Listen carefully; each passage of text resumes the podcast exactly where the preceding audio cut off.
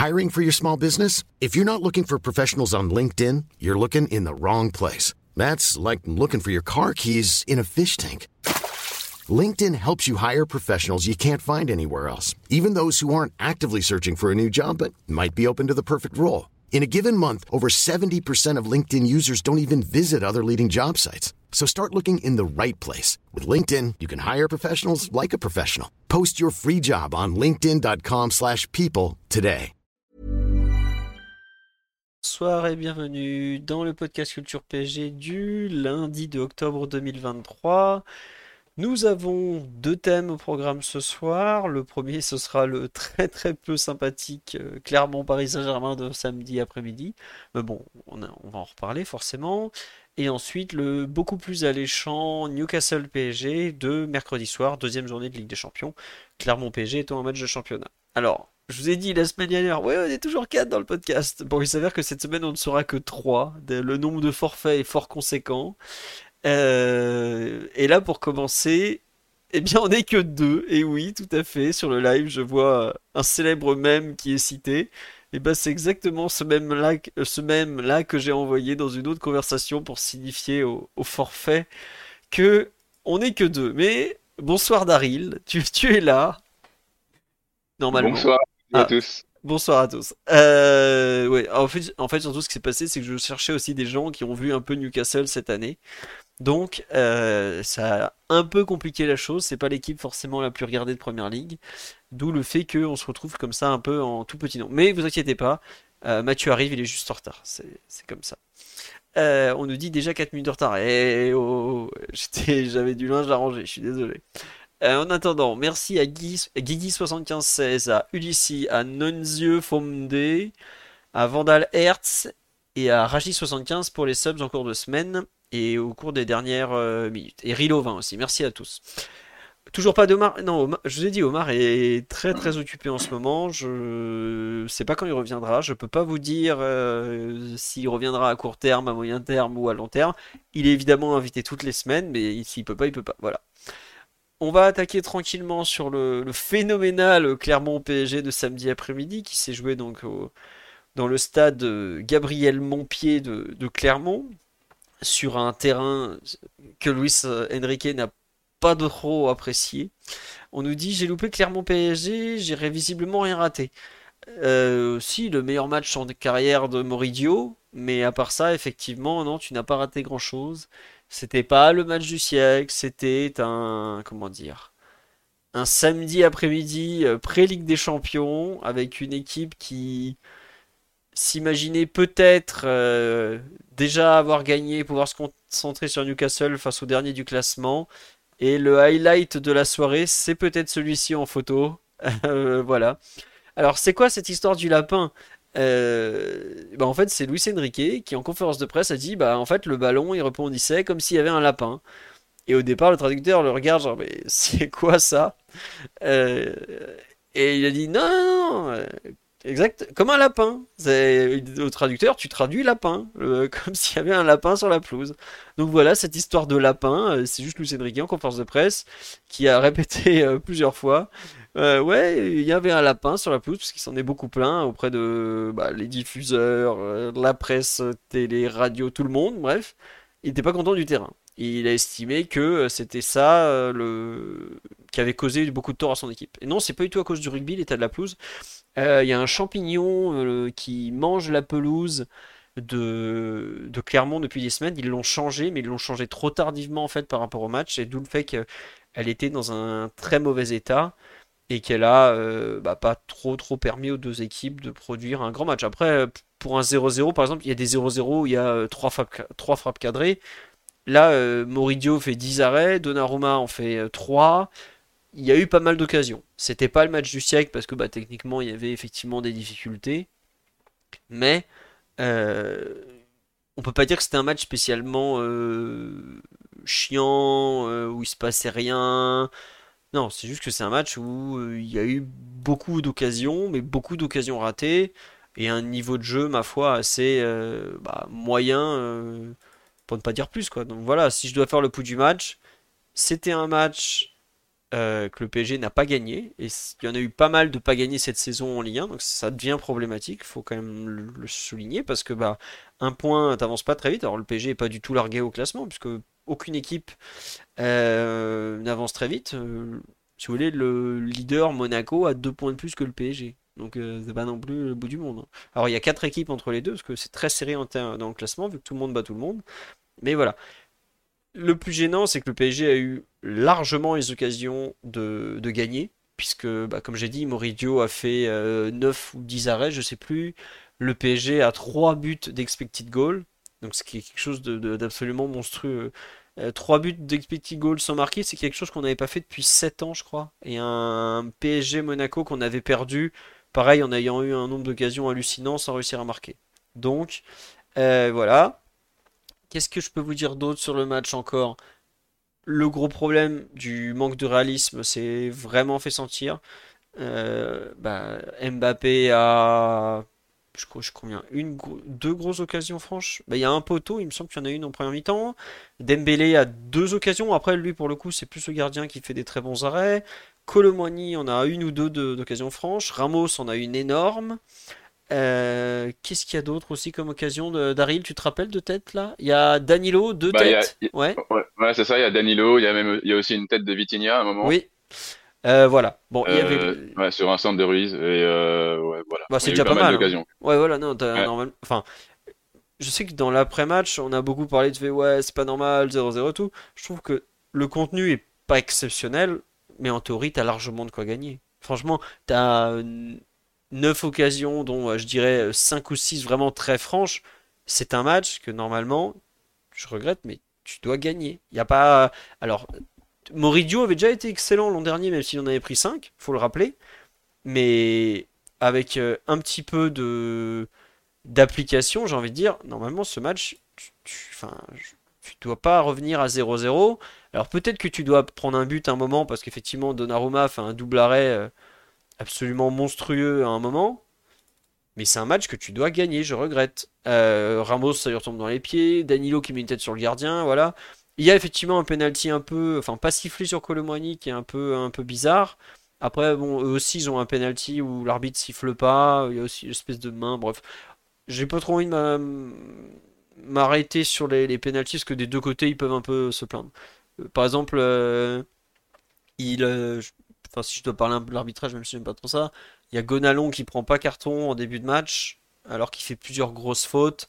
Euh, est-ce que c'est normal? Je suis pas très certain. Bon, voilà. Après, enfin, je redis, le, PSG, euh, qui c'est ce truc, doit gagner, euh, même avec ces imprévisibles choses liées à l'arbitrage. Quand tu as 6-7 occasions franches, tu dois en mettre au moins une. Et même si Moridio fait probablement euh, le, plus grand match de sa carrière, il y a aussi des moments où c'est juste la faute des attaquants du PSG. Je pense à quand Gonzalo Ramos est seul face à, Dio, justement. Il n'a pas le droit de rater une occasion pareille dans un match où tu es autant en difficulté euh, à ce moment-là. Je crois que c'est la 75e ou 80e. Normalement, à ce moment-là, tu, tu dois pas trembler, tu dois marquer. Mais après, on fait pas un grand match. Euh, Clermont a deux belles occasions, à savoir euh, la, double occasion au retour des vestiaires après la pause, et une un peu plus tard où c'est pareil, c'est une frappe excentrée, c'est pas non plus. Euh, voilà. Est-ce que c'est vrai que c'est un, arbitre de Ligue 2 euh, Marc Bollangier, qui était l'arbitre de samedi après-midi, n'est pas, enfin n'est plus un arbitre de Ligue 2, c'est un arbitre qui officie en Ligue 1, si je ne me trompe pas, depuis le début de la saison dernière. Ça fait partie de ces jeunes arbitres qui sont en train de monter, voilà. Bon, après, enfin, j'avoue, j'ai du mal à incriminer l'arbitre. Euh, ouais, éventuellement, le carton pour Zahir Emery est peut-être un peu, un peu dur quand on voit certaines fautes que Gonalon a fait sans être pénalisé. Ou euh, ce que Konaté a pu se permettre euh, côté droit avec Seydou pour arrêter Mbappé des fois. Bon. Mais j'ai du mal à. Ouais, enfin, il n'est pas expérimenté, mais il fait pas d'erreur flagrante. Si vous voyez ce qui s'est passé en Angleterre du côté de Liverpool, je peux vous dire que c'est pas la même histoire l'arbitrage pour le coup. Donc bon. Voilà, après, comme on dit sur live, on a vu tellement de choses prometteuses depuis le début de la saison qu'on va pas tout chambouler pour un 0-0 à Clermont un samedi à 17h. Je suis bien d'accord. Euh, mais bon, c'est vrai que ça fait encore un match nul et que c'était la septième journée de championnat. Le PSG en est déjà à 3 matchs nuls. pour 3 victoires et une défaite, hein, pour ceux qui n'ont pas suivi. Euh, bon voilà, après euh, le VAR, qu'est-ce qu'il fait? Bah la même chose que quand Ruiz taquine un peu les pieds de je sais plus quel joueur adverse dans la surface. globalement, les, arbitres ont eu la consigne de beaucoup laisser jouer depuis le début de la saison. bah voilà, ils laissent beaucoup jouer, ils, ils sifflent pas non plus des pénalties très flagrants. bon, voilà.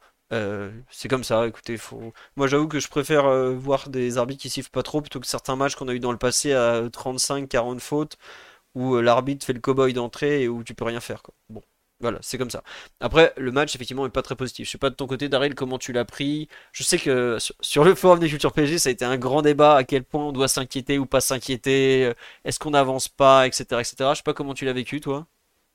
Ouais, bah, euh, bah c'était un match qui avait, bah, tout du, traquenard. Hein. Donc, bah, calé en plus entre euh, du coup le, classique et, euh, et la Ligue des Champions. Donc, en plus, Luis Enrique avait, avait bien identifié ça. Et bon, bah, du coup, effectivement, la performance est, je dirais pas inquiétante parce que bon, il n'y a, a, pas lieu encore d'être inquiet, mais oui, c'était, c'est un match qui, bon, c'est encore des points perdus des points perdus un peu, euh, un, peu bêtement, alors que on avait, comme tu l'as dit, on avait vraiment largement de, quoi s'imposer, euh, même si on a, on a fait un, un match un peu moyen. Et euh, donc moi, moi personnellement, bon, je suis pas, je, je, bon, je trouve que ça fait vraiment, on est à 9 points perdus là, je crois, de, depuis, depuis le début de la saison, en, en 7 journées. Ouais, c'est ça. Ouais, on en a 12, on pourrait en avoir 21, donc ça fait bien 9. Ouais. ouais. Donc bon, ça, ça commence à faire un peu beaucoup et il va falloir euh, accélérer un peu la cadence. Mais, euh, mais là, je trouve que bon, c'est vu que l'écart avec la tête euh, du championnat ne, ne, ne s'est pas élargi, on trouve que c'est plus, une, occasion manquée qu'un véritable problème, quoi. Parce que en, soi, voilà, le match, voilà, contre, contrairement au, au, nul précédent où notamment contre Lorient et, et, Toulouse, où on avait vraiment très peu créé d'occasions Là, euh, là, c'est vraiment euh, plus un manque, euh, un manque d'application euh, dans un match de, de, Ligue 1 du samedi après-midi avant la Ligue des Champions que voilà, qu'un véritable qu'une que, qu'une difficulté à, à, se procurer des occasions ou quelque chose comme ça. Donc voilà, on, a, on, a, on a été moyen dans, dans, à peu près tous les domaines, mais euh, c'est voilà, c'est plutôt compréhensible, en plus vu les changements qui ont été effectués par Luis Enrique on a bien senti euh, l'absence la, de et Zahir Emery au milieu. Donc euh, voilà, moi je, je, je m'alarmerai pas pour, euh, pour ce, après ce match-là. Très bien. C'est vrai qu'on dit sur live, il n'y a que 12 points, enfin il n'y a pas beaucoup de points, mais c'est vrai qu'il y a 12 points de moins en jeu cette saison, puisqu'il n'y a plus 38 journées, il n'y en a que 34. Donc si vous faites le calcul, 34 x 3, il y a 102 points au total à distribuer. On est à 12 sur 21. Et à un moment, euh, il va falloir qu'on accélère un peu. Et ça, on me dit, j'ai l'impression qu'on tirait sur Moridio. Bah, regardez euh, les. Par exemple, la première occasion de Dembélé, il la met vraiment à terre. Dio se détend superbement. Il fait des arrêts. Il fait pas que des arrêts où on lui tire dessus. Hein, donc euh, voilà. Quoi. Non, il, fait, il fait pas mal de, de, gros arrêts. Bah, je crois que c'est. Bah, J'avais passé une slide. Bah, c'est peut-être pas même qu'il a posté. C'est. En gros, c'est à peu près la moitié de, de nos XG, c'est c'est en gros c'est dû à la, à, la performance de Dio et l'autre moitié c'est euh, c'est la maladresse des attaquants. Quoi. Ouais. En, post-shot expected goal, je crois qu'il est à 1,5. C'est ça. Donc, euh, Alors le, voilà. le post-shot expected goal, c'est un, un, indicateur de stats avancé pour savoir la performance du gardien. Voilà, entre autres. Donc, euh, ça veut dire qu'il a fait un très bon match, mais ça veut dire que le PSG a quand même euh, pas mal euh, cagué devant les buts. On va pas faire semblant. Et oui, Maury, la légende de Twitter, le, le, le phénomène de l'oiseau bleu. C'était il y a 10 ans d'ailleurs, cette tweet, si je me trompe pas. Quoique peut-être plutôt vers 2000. Ouais, non, 2013, 2015. Le, ouais, je crois que c'est ça, ouais, 2013, ouais. Bah, il est, c'est un 93, donc ouais, il avait, il avait autour de 20 ans. La légende était née, et puis bah, c'est devenu un excellent gardien, il hein, faut quand même le signaler.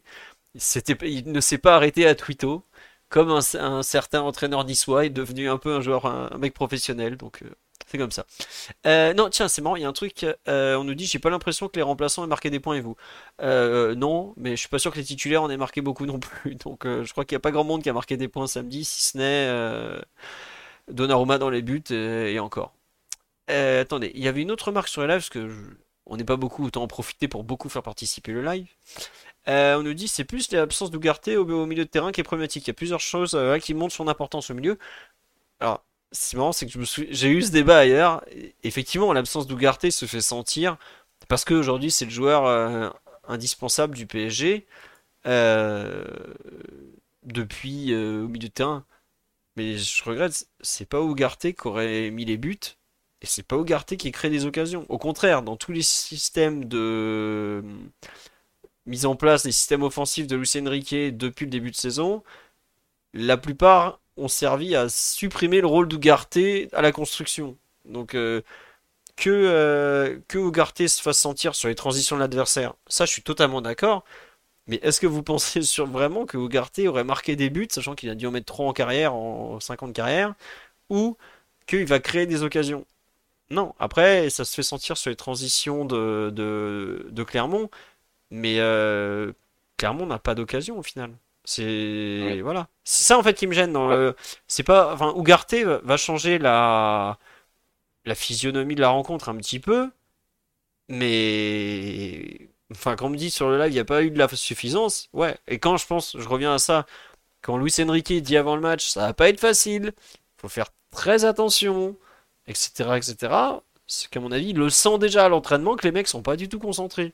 Ils ont eu deux jours de repos, ils ont fait un peu la fête euh, après Marseille. Et euh, bah, c'est rarement bon signe quand un entraîneur dit attention, c'est un tournant. C'est qu'en général, il l'a senti pendant la semaine que il y a un truc qui va pas quoi. Il va falloir euh, se sortir à un moment les doigts du cul. Et bah ils l'ont fait, mais pas assez parce que le PSG a les occasions pour marquer, il n'y arrive pas. Et à la fin, euh, bah, tu te retrouves comme un couillon avec un point au lieu de trois. Et t'as tous tes joueurs qui disent bah ouais, on a fait une contre-performance alors que c'est pas comme si l'entraîneur avait pas prévenu avant quoi. Oui, Mm. Daryl, oui. Après, après, ouais, par, ouais, après, bon, par rapport à l'absence d'Ougarté, je pense que ça a aussi quand même affecté euh, bah, la, la hauteur de, de la ligne de récupération, quoi. Je pense qu'avec lui, on aurait récupéré des ballons un peu plus haut. Donc ouais, ça aurait été utile sur les transitions, mais peut-être que ça aurait pu amener aussi d'autres d'autres situations euh, dangereuses euh, en transition. Donc, euh, mais après, effectivement, bon, comme tu dis, c'est pas c'est pas une absence qui a été déterminante euh, dans le résultat du match, quoi. C'est Bah, avec ou sans Ugarte, euh, ce match, on doit, on doit le gagner et, et assez largement.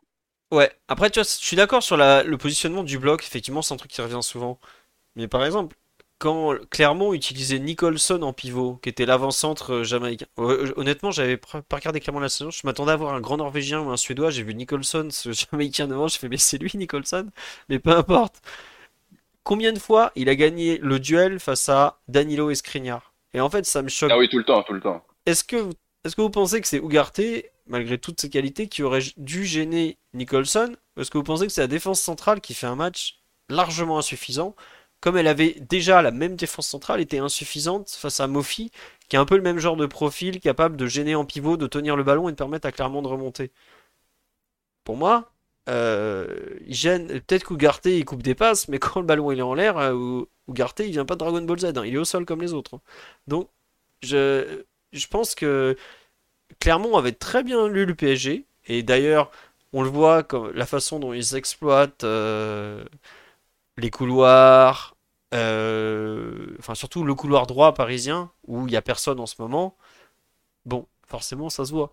Ils exploitent le fait que, ouais, Ruiz et Vitinha, c'est pas eux qui vont récupérer énormément le ballon. Ruiz récupère 12 ballons dans le match, c'est de très bonnes stats pour un milieu de terrain, mais ces ballons, il les récupère pas très haut en fait. Et là, c'est plus gênant parce que ça veut dire qu'à chaque action, le PSG devait remonter tout le terrain. Après, il y a aussi eu sur des actions des contres de contre où Clermont part en contre, donc ils vont jusque devant notre surface, ils se font contrer, on remonte tout le terrain. Et justement, bah ça, si tu récupères le ballon haut, t'as plus de mal à avoir cette situation parce que bah, Clermont s'est pas livré encore. Donc, il y a un, équilibre à trouver. Mais je suis pas sûr forcément que le- les, les situations qu'on a pu voir que Clermont a provoquées, par exemple, sont forcément liées à la aux absences de quelques joueurs parisiens. Enfin, on dit sur live, ils étaient plus intéressés par le MMA que par Clermont. Ouais, ça s'est un peu vu.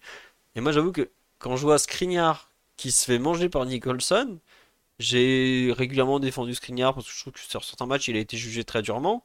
Sur le match de samedi, c'est scandaleux ce qui se passe. Il y a un mec qui, sort de, de nulle part, qui mange littéralement dans un duel où il n'y a pas de vitesse, parce que Nicholson va pas spécialement vite, un mec censé être fort au duel par exemple. Euh, le combattant de MMA, c'est censé être le Slovaque, Il a, il a pas gagné. Je sais pas s'il a gagné trois duels contre Nicholson de, l'après-midi, par exemple. Euh, bon.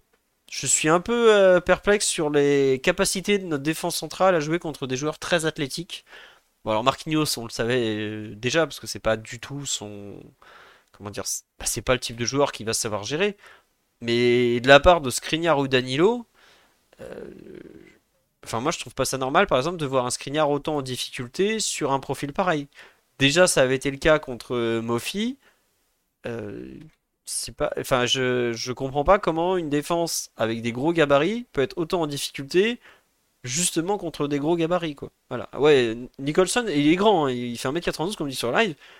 Mais au bout d'un moment, euh, il n'y a, pas, a, a pas non plus une immense différence. Hein. Vous prenez euh, de la première journée de Lorient, donc la défense centrale contre l'Orient en première journée, c'est la même. Hein. C'est Danilo Skriniar. Koné, il n'a pas touché un ballon du match. Et on a pu jouer super haut. Ok? Là, c'est le même genre de match. Hein. Une équipe qui nous attend à 5 derrière, 5-4-1. Euh, Donc euh, vraiment, je crois que même euh, Lorient était en 5-4-1 ce soir-là en plus. Donc vraiment, copier-coller. Là, les mecs qui se baladent sur tout le front de l'attaque. Cham, comme on dit sur live, il nous a remonté des fois 30 ou 40 mètres. Euh, au bout d'un moment, il y a un minimum à produire qui n'a pas été produit dans les duels et dans. Alors, j'aime pas parler de ça parce que c'est vraiment très cliché. Dans l'agressivité et tout ça, c'est pas normal que le PSG soit dominé par un attaquant de, second rang. Bon, voilà. Euh, le problème d'agressivité, ouais, il était un peu, il était un peu global, quoi. C'est, clairement, a été, euh, a été vraiment, vraiment agressif et nous, on était, on était, bon, pas indolent, mais bon, on n'était pas, on sentait qu'on n'était pas trop dedans, quoi. Ah bah ça, on l'a bien senti. Ouais. Mais... Ouais, c'était pas, juste la défense centrale, quoi. C'était un peu, un peu partout sur le terrain.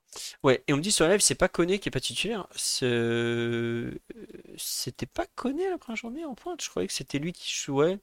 Et justement, qui se, qui se fait archi dominer physiquement par. Euh, mais c'est possible que je me trompe et que c'était Dieng, effectivement. Mais euh, même quand Koné est rentré, il avait pas touché une. Euh, une, balle. bon. effectivement, non, je suis parti voir la compo, effectivement, c'était bien Dieng. Euh, on nous dit les trois de devant n'ont pas trop défendu haut. Euh, non, mais il y a, enfin voilà, l'application défensive générale était franchement euh, pas, pas, assez bonne. à part Barcola qui s'est tué à défendre, et d'ailleurs ça s'est vu parce qu'il est sorti à de jeu, il était complètement cramé. le reste défensivement, c'est vraiment pas une bonne, très bonne prestation. Hein. Quand tu te retrouves à, à courir vers ton camp sur 60 mètres, en général, c'est pas bon signe. Daryl, sur la prestation collective parisienne, on a parlé un peu de la défense. Euh, est-ce que tu veux rajouter quelque chose sur la partie défensive? Est-ce que tu veux parler de l'attaque? Bah sur, sur la partie défensive, je pense qu'on a, plutôt fait le tour. Moi j'ai pas fini. Hein. Attends, j'ai pas ah, fini. Non mais sérieusement. Ah, bah, mais euh, bah, par exemple, Lucien Riquet a euh, encore aligné son dispositif en 3-3-4 quand on a le ballon. Ouais.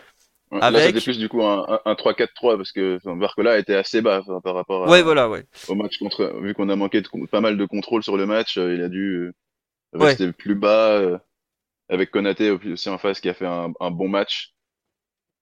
Enfin, c'était pas close quoi. Ouais. Mais surtout, il y a un autre truc moi qui m'a choqué, c'est qu'on joue 3-3-4. Donc pourquoi pas avec ce rôle un peu bâtard pour Hakimi. Mais au final, euh, Clermont a beaucoup pu attaquer dans le côté où Hakimi n'était pas en fait. Et je trouve qu'en ça, ils ont très bien lu comment le PSG joue. Et d'ailleurs, la première occasion franche, enfin, c'est pas une occasion justement, parce que Barcola revient très bien, mais on voit Danilo qui, pas, qui est trop loin et puis qui a pas du tout la vitesse pour couvrir. On voit euh, bah, Hakimi qui, par définition, est loin, puisqu'on lui demande de jouer pratiquement relayeur droit. Et il se retrouve euh, très loin de l'action et Clermont a plutôt bien ciblé que ce 5-4-1 euh, alors très très renforcé dans l'axe et euh, a joué bah, des tant pis jouer des 1 contre 1 sur les côtés pratiquement à savoir Konaté à droite face à face à Barcola et à gauche je me souviens plus du nom du latéral mais c'est pas très grave vous voyez de quoi je parle et non ouais non Magnin c'était le, relayeur gauche qui montait un peu ah ouais. Euh, mais au final, tu te retrouves à jouer des, rencontres. Euh, t'as un trou, quoi, en fait, tout simplement. C'est pas. Alevina, merci le live. Alevina, ouais. Qui fait, ah oui, oui, Alevina. Qui fait un... bah, il a un peu souffert face à Dembélé, mais en tout cas, euh, il fait pas un mauvais match. euh, offensivement, il a fait mal quelques fois. Et je, recra- je, je suis pas certain que Luis Enrique beaucoup apprécié euh, le, positionnement général de son équipe avec le ballon, notamment assez bas sur le terrain, et le positionnement euh, défensif, quand, sur les contres notamment, où on voit que bah, il, y a, des, zones du terrain qui sont pas du tout couvertes. Et le pauvre Hakimi, au bout d'un moment, il peut pas être euh, à attaquer, à défendre en même temps. Euh, quand il met Danilo à ce niveau-là, bah, il peut pas. Ce qu'il a, la sécurité qu'il avait un peu avec Marquinhos côté gauche, bah, il peut pas l'avoir côté droit. Et c'est vite compliqué euh, de jouer avec euh, Danilo qui doit couvrir un demi-terrain dans la largeur. Il y a une personne sur la live qui m'a dit ouais, il aurait dû mettre Mukiele.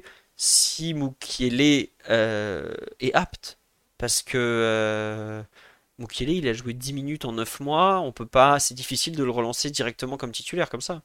Euh, Mm, Ouais, je pense qu'il est pas prêt à démarrer un match là.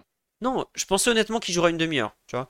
Euh, genre, on, on sort euh, Danilo, mais après, en deuxième mi-temps, euh, Clermont a fait des centres et Danilo est bien utile quand il y a le ballon en l'air. Donc, je sais pas quel était le plan, s'il y avait eu des idées en termes de, de gestion des temps de jeu, tout ça, tout ça. Mais voilà. Et pareil, on me dit pourquoi Kurzawa a pas joué? Bah, aujourd'hui, l'arrière gauche du PSG, c'est plus un arrière central qu'un arrière gauche. Je sais pas si le colonel Kurzawa, de son petit nom, est aujourd'hui en mesure de, de défendre comme le fait un Marquinhos ou comme le fait un, un Lucas Hernandez d'habitude. Je suis pas certain. Donc, euh, on l'a vu, on l'a vu dans ce rôle en préparation, mais bon, c'est tout quoi. bah, il Il savait avait pas été- il avait été pas trop mauvais. Enfin, Bah, ça dépend des matchs. Il y a eu un Oui, match oui, où il avait été bon. Il y a un match, je crois que c'est le. Il me semble, bah, c'est celui contre l'Inter quand on fait un- une bonne heure et ensuite euh, on fait rentrer tous les défenseurs. Enfin, on fait, on fait les gros changements et la dernière demi-heure il fait n'importe quoi. Il est en, il est en retard sur tout, par exemple. quoi. Voilà. Ouais, ouais, ouais. ouais.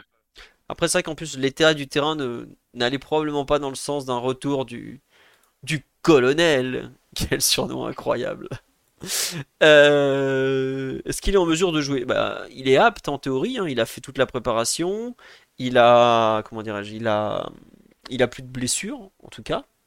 Il a pas été, il a pas raté une seule fois euh, le l'entraînement ou autre cette année. Donc euh, c'est vrai qu'il avait été pas mal blessé à Fulham l'an dernier en fin de saison. Il a, sa saison s'était terminée en février. Bon. Après, ouais, euh, il y a aussi l'état du terrain, mais bon, ça en théorie, bon, c'est quand même des professionnels. hein, donc, c'est là où, par exemple, sur un match comme ça, l'absence de, de Kim Pembe te coûte parce que tu es obligé de faire jouer Marquinhos à gauche, d'aligner Danilo à droite qui a du mal à tenir la couverture parce que bah, Danilo aujourd'hui il a 31 ans et le terrain il est grand pour lui, on va pas faire semblant. hein. Euh, bon, ça fait pas mal de, de En problèmes. plus, c'était Oui, Danilo et, et Fabian Ruiz sur son côté, quoi. Donc c'était vraiment, en termes de vitesse, de couverture, c'était, c'était pas, c'était pas vraiment optimal, on va dire. ouais. Et C'est vrai qu'après la, rechute. Ouais, pardon. Ouais, ouais, non, bah, j'allais dire justement que je pense que justement, ce qui a posé problème euh, dans la couverture du côté de, euh, de, d'Hakimi, c'est, c'est ça, justement, c'est, euh, c'est le fait qu'on, bah, avec, euh, avec Ruiz et Danilo, on n'était pas capable de récupérer des, euh, des ballons hauts et donc ça partait assez vite sur le côté et, euh, derrière, on était, euh, en- en- ils ont pas la vitesse pour euh, revenir à temps et, euh, et gêner des profils euh, comme Alevina, euh, etc. Donc, euh, c'est, ça, ça vient de, à mon avis, de, bah, on revient un peu à l'absence d'Ougarté, quoi. Ça vient vraiment du, du, du problème. Enfin, on avait un problème de compacité en fait sur ce match. On a vu un peu euh, l'équipe euh, coupée en deux euh, très souvent et euh, avec des, des, des transitions, euh, bah, un peu comme euh, l'an dernier ou les années d'avant, où les, les mecs de Clermont, les milieux de Clermont avaient la, toute la, toute l'attitude pour pour remonter tout le terrain très rapidement sans opposition, quoi. Ouais. Après ça, Solène dit aussi ouais l'absence de Nuno Mendes, bah surtout sur un face à un profil comme un, un joueur comme Konaté qui fait un gros gros match. Hein, Konaté, faut quand même 19 ans, euh, pff, impressionnant le, le petit quand même. hein. Ah, il a 19 ans? Ah ouais, ouais, il a 19 ans. Moi aussi, je suis parti. euh, En fait, je crois que c'est le mec de Prime qui dit Ouais, euh, machin, Konaté, 19 ans. Je suis attends, attends, attends, il s'est planté, c'est pas possible qu'il fasse un, un coffre pareil à 19 ans, c'est c'est hors norme. hein. Euh, on dit qu'il est né un 1er janvier. J'ai pas regardé où il est né, euh, j'ai pas regardé la date, mais j'ai eu un léger doute à un moment, malheureusement pour lui, parce que c'est aussi, aussi ça, le football. euh, et que c'est des trucs pas très propres. Mais plus sérieusement, ouais, Cheikh Konaté, effectivement, 19 ans, 2 avril 2004, né au Mali. Bref, après ça, je sais j'espère pour lui que c'est son vrai âge, parce que ça, augure d'un potentiel complètement fou. Mais pour revenir sur euh, Nuno Mendes, sur un match comme ça, tu vois qu'il manque énormément, parce que bah, Barcola s'est grillé dans ce duel défensif-offensif. Euh, Nuno est en mesure de, le faire. Quoi. Et pourquoi Sherendour n'a pas joué? Si Sherendour ne joue pas plus, c'est peut-être que Sherendour n'a pas le niveau aujourd'hui pour jouer plus. Voilà, tout simplement. Je pense qu'il est pas prêt. Et puis dans un match euh, où c'est dans un match qui était un peu quand même un, combat face à un adversaire euh, motivé et agressif, euh, bon, c'est son, profil un peu un peu tout mou. Je pense que c'était la chose à éviter quand même. Ouais, et puis surtout si vous l'avez vu en préparation, ce bon Cherendour, c'est un joueur qui a un jeu quand même avec pas mal de d'indolence, mais aussi pas mal de risques. C'est pas un match où tu veux prendre des risques pour défendre. C'est pas un match où tu veux ce, genre de choses en fait, tout simplement. Donc il n'y a pas trop. Enfin, c'est triste de lui de dire ça, mais c'est pas un match pour le lancer. Aujourd'hui, Luis Enrique l'a fait jouer à Lyon quand on menait 4-1 à 10 minutes de la fin. Bon, je, crois que ça dit pas mal de choses le concernant, que, ce soit en, bien ou en mal, hein, c'est pas du tout méchant, mais c'est pas un joueur dans lequel aujourd'hui il a confiance. C'est pas plus compliqué que ça, hein, c'est pas. C'est pas grave, hein, il y en a d'autres qui jouent pas beaucoup. Euh, Carlos Soler, regardez depuis combien de temps on l'a pas vu. Oh, il ne manque pas beaucoup, mais bon. Ce que je veux dire, c'est qu'il y a des joueurs qui euh, aujourd'hui ne n'ont pas beaucoup de temps de jeu et je pense n'en auront pas de la, première partie de saison parce que voilà, il est né en 2004, il a pratiquement pas joué avec Benfica la saison dernière, et puis bah je suis pas sûr qu'il joue beaucoup au cours des prochaines semaines, tout simplement. Donc euh, bon, on fera avec, hein. enfin surtout lui, il fera avec d'ailleurs. Voilà pourquoi, enfin je sais, je saurais pas dire exactement pourquoi Sherendour joue pas. Je saurais pas vous dire non plus pourquoi l'image en question n'est pas la bonne taille alors que c'est François, mais il a pas joué et je pense que vous le reverrez pas avant. Euh, un petit moment, à mon avis. après, ce n'est que mon avis. Hein. Ça, peut, ça peut vite changer. Hein. Si, si, enfin, s'il était bon, euh, le coach ne, s'en priverait pas. Hein. On a déjà vu quand même pas mal de joueurs cette saison. Il n'y a pas de raison de ne pas le faire jouer, euh, surtout que le milieu de terrain, ça ça croule pas sous les choix possibles. Donc, c'est pas l'endroit le plus concurrentiel. Voilà. En général, un joueur qui joue pas, au bout d'un moment, c'est qu'il a tout simplement pas le niveau. Enfin, pour l'instant. Hein, donc, euh, à, qui, a profité ce recrutement? C'est un joueur qui est, qui est quand même annoncé, qui est, censé être plutôt bon. Euh, mais c'est un très jeune joueur. Moi, j'avoue que j'ai pas compris pourquoi il n'avait pas été prêté. Donc, euh, voilà. Mais c'est comme ça. C'est, ça fait partie de ces, ces joueurs que, que, le PSG a pris très jeune en espérant un développement à moyen terme. Euh, est-ce que ce sera le cas? Bah, faudra voir, tout simplement. Sur l'aspect collectif, euh, Daz, on va peut-être revenir sur le, un peu les, le quatuor offensif que donc Lucien Riquet avait décidé de réaligner. Donc c'était le même au coup d'envoi contre Marseille. Barcola à gauche, Dembélé à droite, Colomboigny et Mbappé dans l'axe. Euh, tu trouves que ça a été mieux, que ça a stagné? Qu'est-ce qui t'a plu, pas plu d'un point de vue collectif? Ah, alors, bah, ce qui a plu pas, ce qui m'a plu pas grand-chose, on va pas, on va pas se mentir. Euh, ça a été, bah, ils ont été beaucoup moins bons euh, que contre Marseille, ça c'est, clair. Malgré euh, le, voilà, le, nombre d'occasions qu'on a, a pu avoir, mais, mais oui, c'est, ils ont eu beaucoup de mal. Bah, Barcola a, a, été surtout, on l'a surtout vu défensivement et offensivement avec le ballon, bah, face à Konaté, il a pas réussi à faire de différence par le dribble.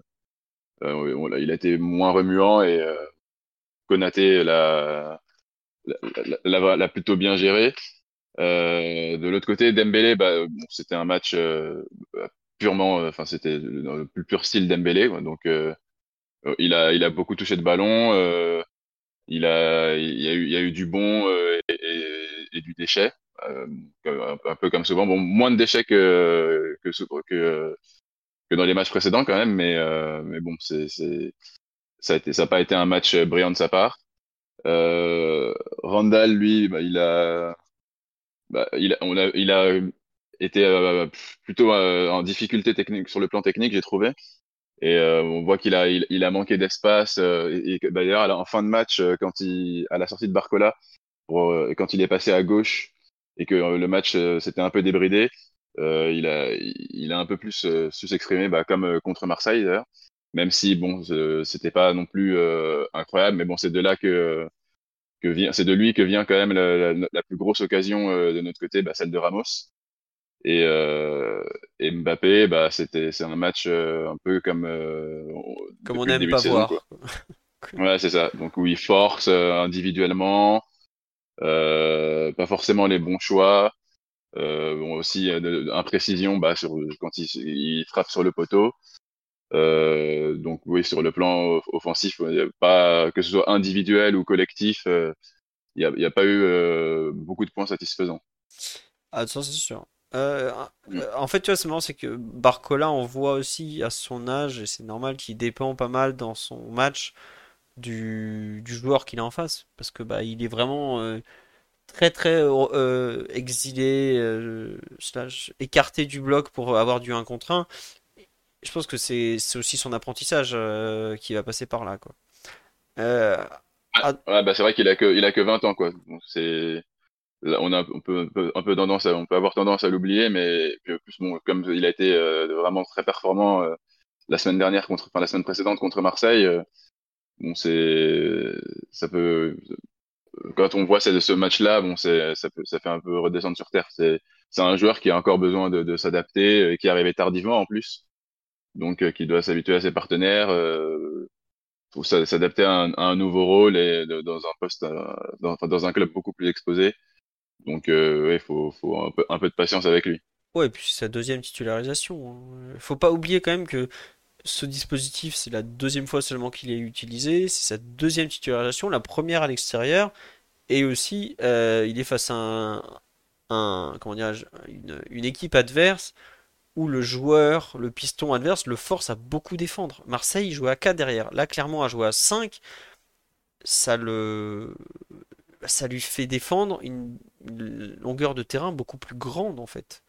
Euh, et ça, c'est un truc. que je suis pas sûr que Luis Enrique avait anticipé qu'avec ce milieu qu'il aligne et cette défense qui gagne pas un duel, son équipe allait être aussi longue sur le terrain. Alors que pour que Barcola et que le 3-3-4 qu'il met tienne, il faut que l'équipe soit courte, soit très très courte même.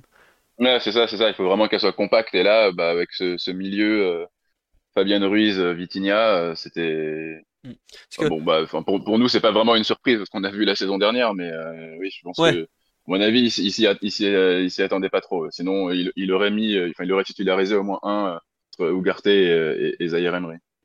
Ou, ou, il aurait mis notre défense centrale, sinon. Ouais, ouais.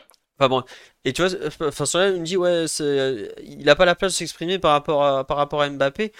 Pour moi, c'est pas une question de Mbappé pour le coup. Mbappé, je trouve qu'il a d'autres manques euh, sur ce match.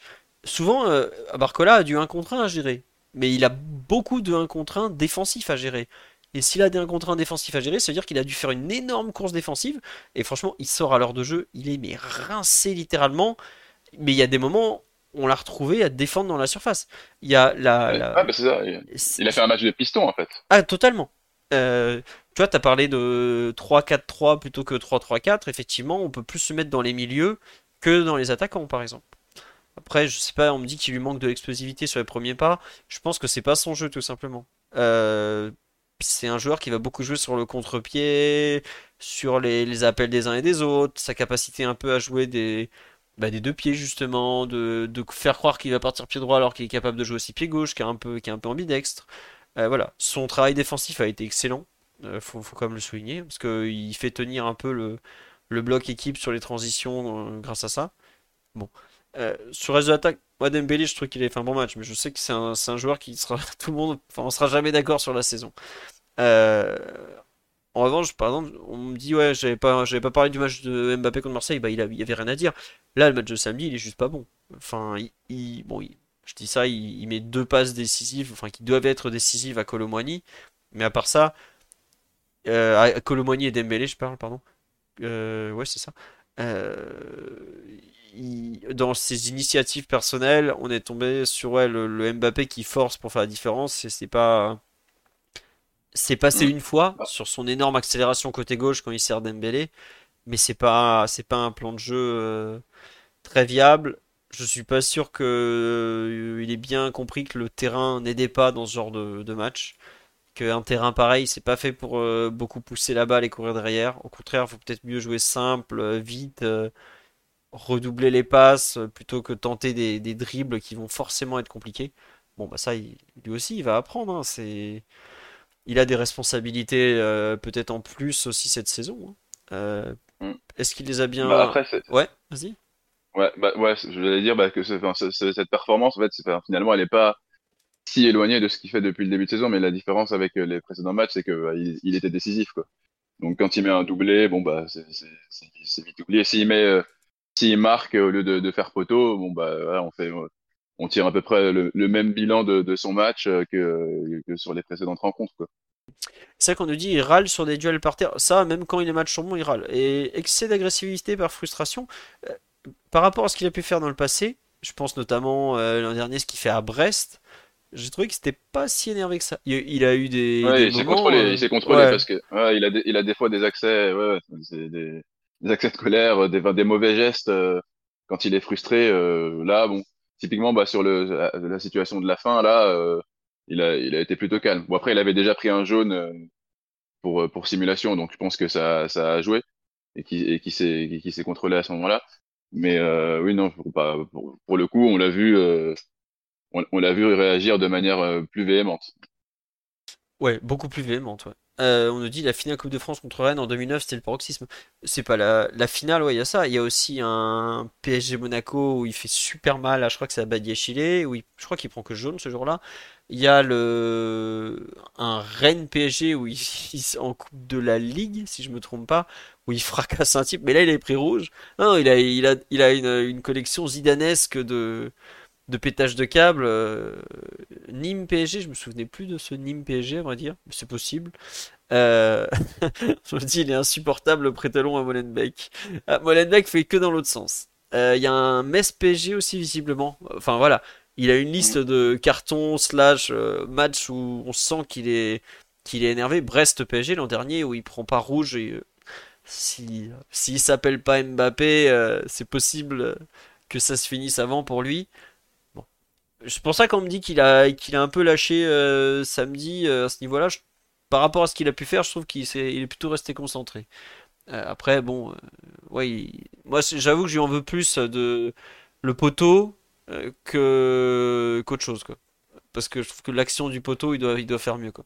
Quand t'es à 0-0 à l'extérieur, match compliqué, c'est là où tu l'attends qu'il marque.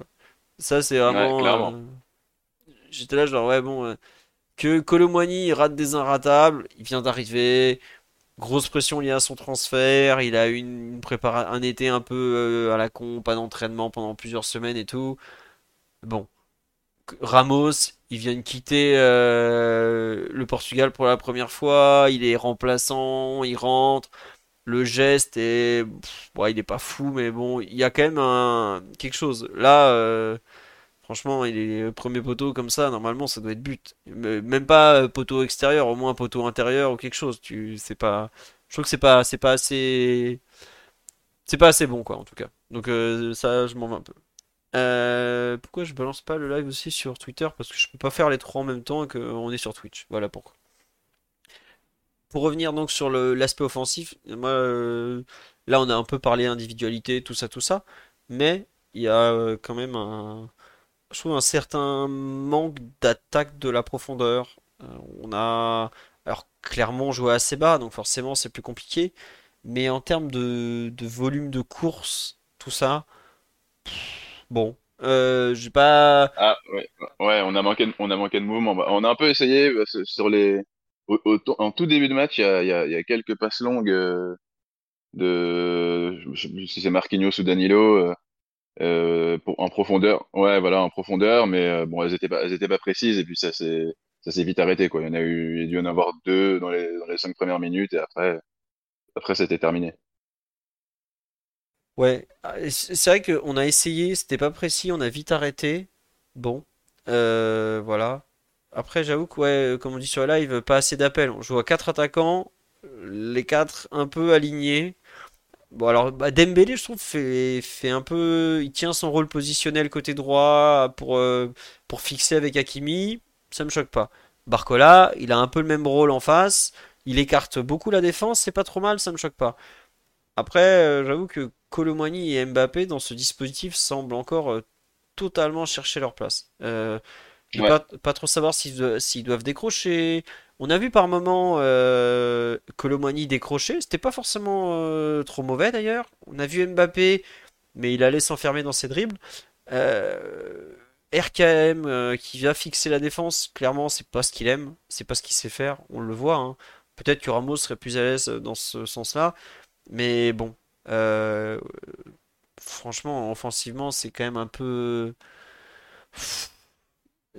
Bah, on sent, on sent peu de connexion entre les joueurs, en fait. Pour l'instant, il n'y a pas, tu vois, y a, y a pas vraiment de trucs coordonnés. C'est un peu, euh, quand, le ballon arrive, quand la balle arrive, par exemple, sur, euh, sur Dembélé, c'est un peu, euh, ah, il- bon, il- s'il est en un contre un, il, il essaye de faire la différence, puis de centrer. Mais il n'y a pas vraiment de, mouvement. Enfin, il y a peu d'attaques de la surface. Il y y a, y a pas, on, on sent pas, bah, bah, typiquement, euh, Muani et Mbappé, on n'a pas, ils ont pas vraiment euh, agi comme, comme une doublette, quoi. C'était, Ouais, euh, voilà, chacun, chacun fait un peu, euh, fait un peu son truc. euh, et, et, et voilà, il n'y a pas, y a pas d'harmonie, pas, pas de combinaison. c'est, bon, c'était, très brouillon, quoi. ouais, et tu vois, sur là, on me dit, est-ce qu'on n'aurait pas dû mettre Ramos plutôt que Colomoni? Après, je comprends aussi que Luis Enrique, il insiste un peu avec Colomoni. Il, c'est un joueur qui, je pense qu'il qui correspond plus à ce qu'il aime pour un avant-centre que Ramos. Un joueur très mobile, qui est capable de jouer sur le côté, qui est capable de les provoquer, qui est plus passeur que Ramos aussi, parce que la balle qu'il donne à Ramos, euh, normalement, euh, enfin, c'est pas, je suis pas sûr que Ramos soit capable de faire la même pour Colomoni. hein. C'est pas méchant, c'est pas contre Ramos, il a, d'autres qualités. Euh, est-ce qu'aujourd'hui, euh, Colomwani peut être euh, cette pointe? Euh, bon. Euh, Mathieu qui me demande où on en est. Mais viens, on va te parler. Euh, bon. Euh, Bah, dans cette, configuration de match, ça paraît un peu compliqué, vraiment, c'était un peu ce, sur quoi on avait des doutes à son arrivée, c'est sa, capacité à, performer dans l'axe face à, des blocs renforcés.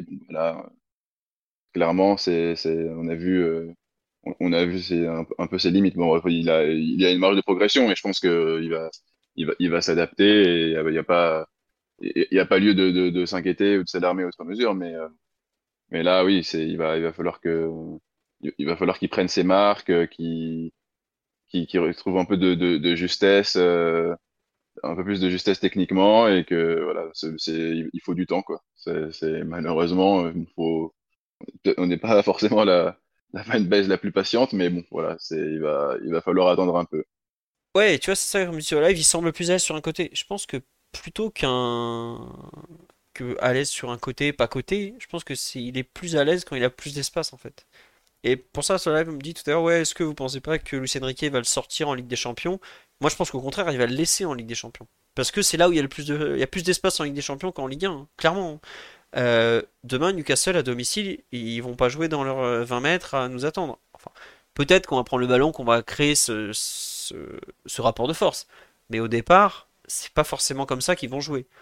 Euh, et on me dit, voilà, Marseille deuxième mi-temps, quand les espaces commencent à se faire, c'est là où il fait des différences parce qu'il a euh, de la vitesse, de la conduite de balle, euh, de la puissance. J'ai dit mardi, oui, mercredi, excusez-moi. Aujourd'hui, comme tu dis, Daryl, c'est un, joueur qui apprend à ne pas jouer qu'en transition, euh, où ça a toujours été un joueur formidable en transition. Ça, même à Nantes, on voyait déjà toutes ses qualités.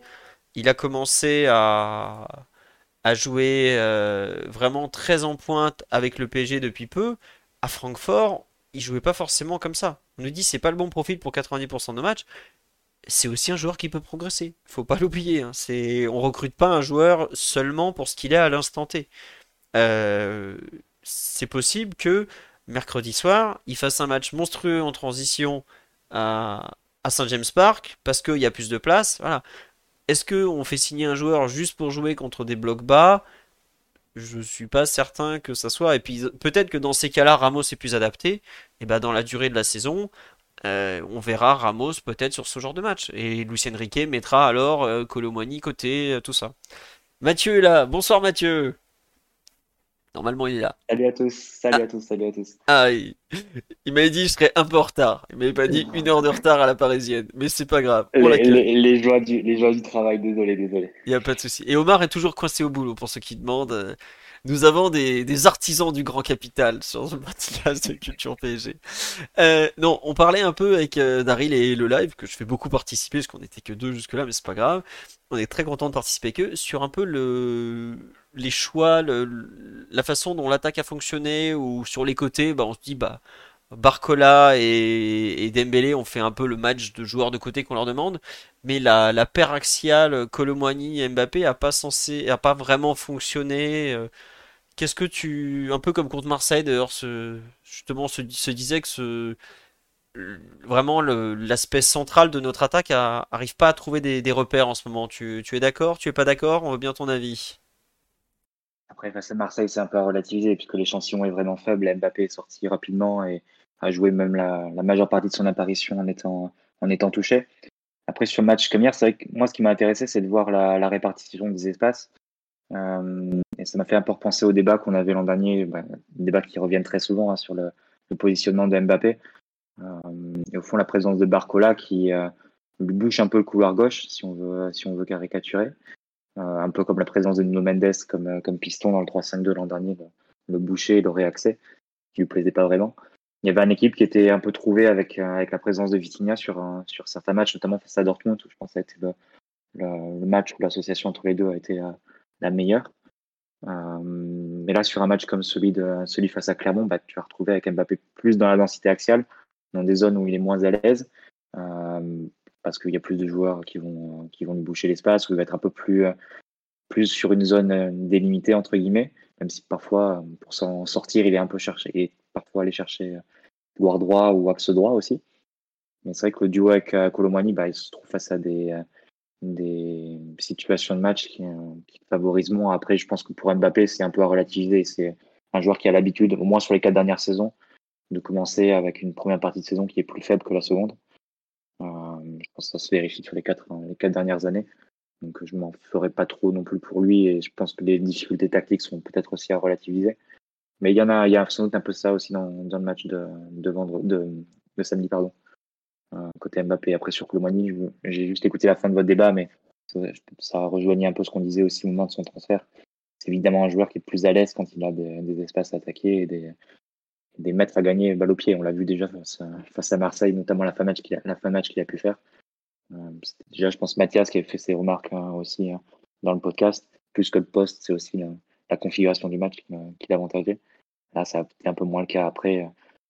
Voilà, c'est toujours l'équilibre à trouver. Je pense que Luis Enrique, il est dans un, aussi dans le processus de, de découvrir les meilleures associations devant.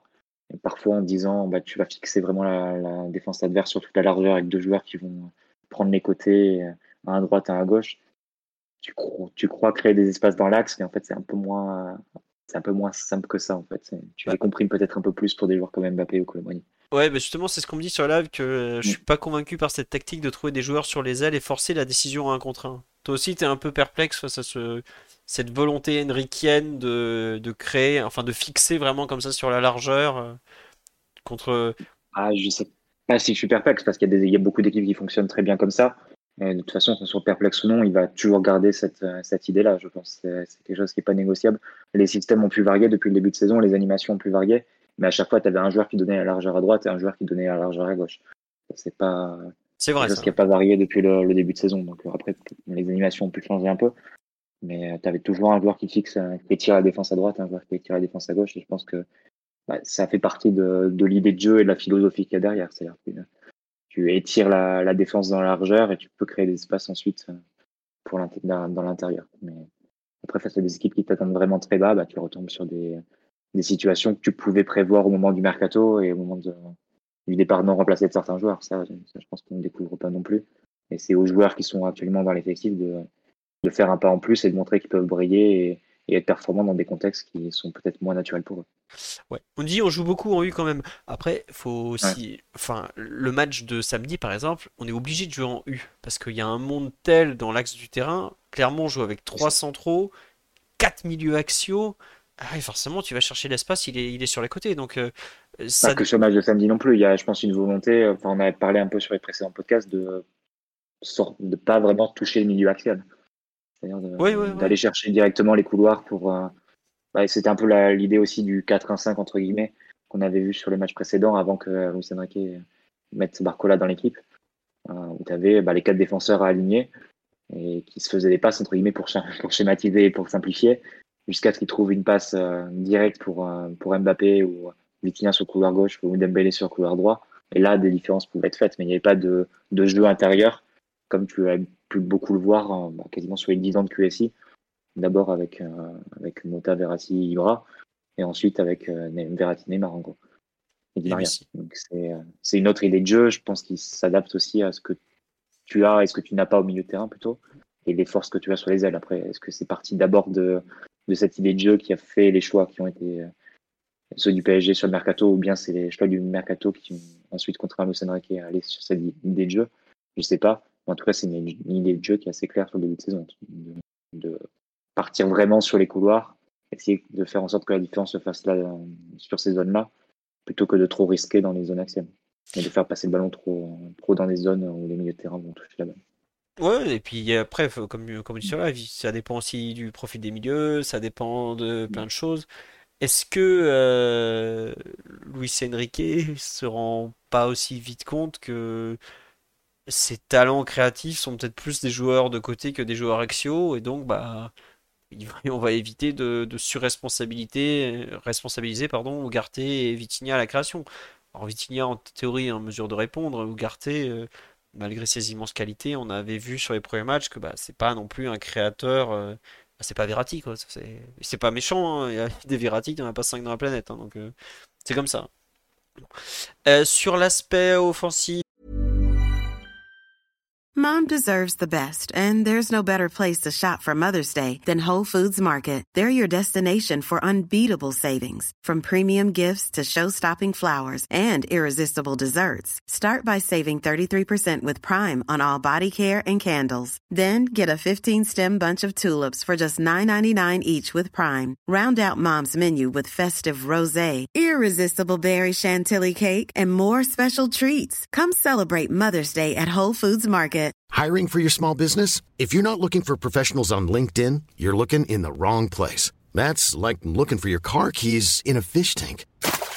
LinkedIn helps you hire professionals you can't find anywhere else, even those who aren't actively searching for a new job but might be open to the perfect role. In a given month, over 70% of LinkedIn users don't even visit other leading job sites. So start looking in the right place. With LinkedIn, you can hire professionals like a professional. Post your free job on linkedin.com slash people today. Je pense qu'on a à peu près fait le tour. On a, on a déjà un peu parlé perf individuel, tout ça. Puis bon, on va pas non plus faire une heure et demie sur ce formidable euh, Clermont PSG. Euh, on dit depuis des années, on fait que passer dans l'axe. Maintenant, on force sur les ailes. Ouais, après, c'est aussi euh, l'effectif qui a été quand même bouleversé cet été. Hein. Faut pas l'oublier. Euh, on a, euh, on a plus vraiment de, de milieu axial créatif. parce que voilà, si c'est vrai qu'il nous faut, on dit on a besoin du retour du coréen. Laissez-le aller au bout des jeux asiatiques, ça serait très très bien pour lui et pour nous. Donc voilà, c'est vrai que c'est marrant parce que tu passé. Euh, les années précédentes, on disait qu'on n'avait pas de déliés de débordement et de joueurs qui, puissent donner la largeur, moins sur le plan offensif. Tu avais les latéraux qui pouvaient le faire, mais tu n'avais pas de, vraiment déliés qui puissent coller la ligne et, et dribbler et, partir sur l'extérieur, entre guillemets. Là, tu es presque allé dans un extrême inverse. Tu que ça, si tu veux vraiment schématiser. Tu n'as pas le, profil de, joueur euh, créatif qui va jouer à space et proche du, dans les 30 derniers mètres et faire des passes, euh, importantes euh, pour les, pour les joueurs offensifs. Donc c'est c'est parfois c'est un peu euh, c'est les lieux communs qu'on utilise pour le PSG de dire qu'on a un projet plus cohérent etc faut quand même garder à l'esprit ou du moins de se méfier du fait que tu pas passé d'un déséquilibre à un autre en fait. Ça peut être un risque. D'avoir orienté un effectif trop dans une direction. Et ce qui peut rendre ton animation offensive aussi lisible qu'elle pouvait l'être quand tout le monde s'empalait dans l'axe et t'avais vraiment personne pour, pour attirer la défense. C'est un peu le risque qui, te, qui te pond au nez. Et je pense qu'il va falloir beaucoup de travail collectif pour arriver à trouver de la variété et, faire en sorte que les, adversaires soient pas dans un confort à vraiment lire les situations. En gros, ils savent que ça va le ballon va aller sur Dembélé. Là, tu fais la prise à deux. Tu, si tu arrives à bien le gérer à ce niveau-là, bah, tu n'auras pas de, très gros danger. Après, ça n'a pas été forcément le cas de Clermont qui a quand même suivi pas mal d'occasions. Je pense que face à des équipes un peu mieux outillées, c'est un peu le danger qui guette. Ouais. Après, comme tu dis, il y a beaucoup de travail, mais c'est normal parce que a... enfin, as tout changé en attaque. Quoi. Faut, faut quand même se rendre compte que, à part Mbappé, autour de lui, tu as tout changé. Il n'y a plus un joueur euh, qui était là la saison dernière avec lequel tu as un peu de repères. Limite, le joueur avec lequel Mbappé a le plus de repères, c'est Dembélé grâce à l'équipe de France. Mais tu vois, c'est pas non plus. Euh, ils ont dû jouer quoi euh, Dembélé, il y a eu beaucoup de matchs où il n'était pas là. La, Coupe du Monde 2018, par exemple, où Mbappé joue à droite à la place de Dembélé. bon, en plus, ils sont pas vraiment à côté sur le terrain. D'ailleurs, c'est un truc que je regrette un peu, c'est qu'en début de saison, les premiers matchs, euh, Toulouse, Lens, Mbappé cherchait beaucoup au Dembélé, notamment sur les transitions, ça donnait d'excellents résultats. Euh, aujourd'hui, euh, on ne le fait plus du tout. c'est vrai qu'Asensio manque, par exemple, dans ce profil un peu associatif, qui servait d'un peu de, point de fixation, de distributeur, de tout ça. C'est pas mal. Et il revient quand? En théorie, il est censé revenir bah, avant la trêve internationale d'octobre, donc ça sera pas le cas. Je crois qu'il avait toujours pas repris l'entraînement collectif. Bon, euh, attendez-le peut-être plutôt pour PSG Strasbourg le 21 octobre à 17h, je crois que c'est. Oui, bah oui, même horaire que. Voilà. Il faut pas l'attendre tout de suite, globalement. Coup, euh, coup au pied, c'est un peu. Enfin, je sais pas s'il n'y a pas une mini fracture, parce qu'un mois pour un coup, ça me paraît un peu long. Enfin bref. Il est pas encore là, faudra faire sans lui. Euh, sur sur Clermont PSG, on a un peu fait le tour. Sur les, a tout à l'heure, euh, Mathieu, toi t'as probablement pas pu écouter parce que t'étais au boulot. Euh, je disais que moi j'avais trouvé la défense centrale très insuffisante sur ce match-là, notamment euh, mais Danilo, je le mets plus ou moins au même niveau. Hein. Ne pas être en mesure de museler Nicholson, je trouve ça pas du tout normal. On dit il faut parler de Donnarumma. On peut parler de, du, qui a fait quand même un, un double arrêt notamment assez exceptionnel, qui réalise quand même plutôt un bon début de saison dans l'ensemble. Alors en général, c'est là que ça finit mal. Je, je, veux pas être un oiseau de mauvais augure, mais souvent, quand, y a, quand on commence à dire un peu trop de bien d'un joueur, il paraît que ça, ça dérape. Euh, Qu'est-ce que vous voulez. Est-ce que Daryl ou toi, Mathieu, vous voulez rajouter quelque chose sur Gigio? Moi, j'avais une question à propos de, de Donnarumma à laquelle vous, vous pouvez répondre. Est-ce que vous pensez qu'on commence déjà à ressentir les effets du changement de gardien sur lui? Tiens, Daryl, je veux bien ton avis. Parce que, donc, on a changé d'entraîneur des gardiens, on n'a plus Spinelli. On a aujourd'hui euh, un mec qui est arrivé de Andorre, qui était euh, le club d'Andorre est en D2 espagnol. Hein. il n'est pas non plus arrivé d'une huitième division. Qu'est-ce que tu en penses, Daryl, sur euh, les effets peut-être du changement d'entraîneur ou pas du tout Juste qu'il est bon sur la ligne et donc il est toujours bon sur la ligne?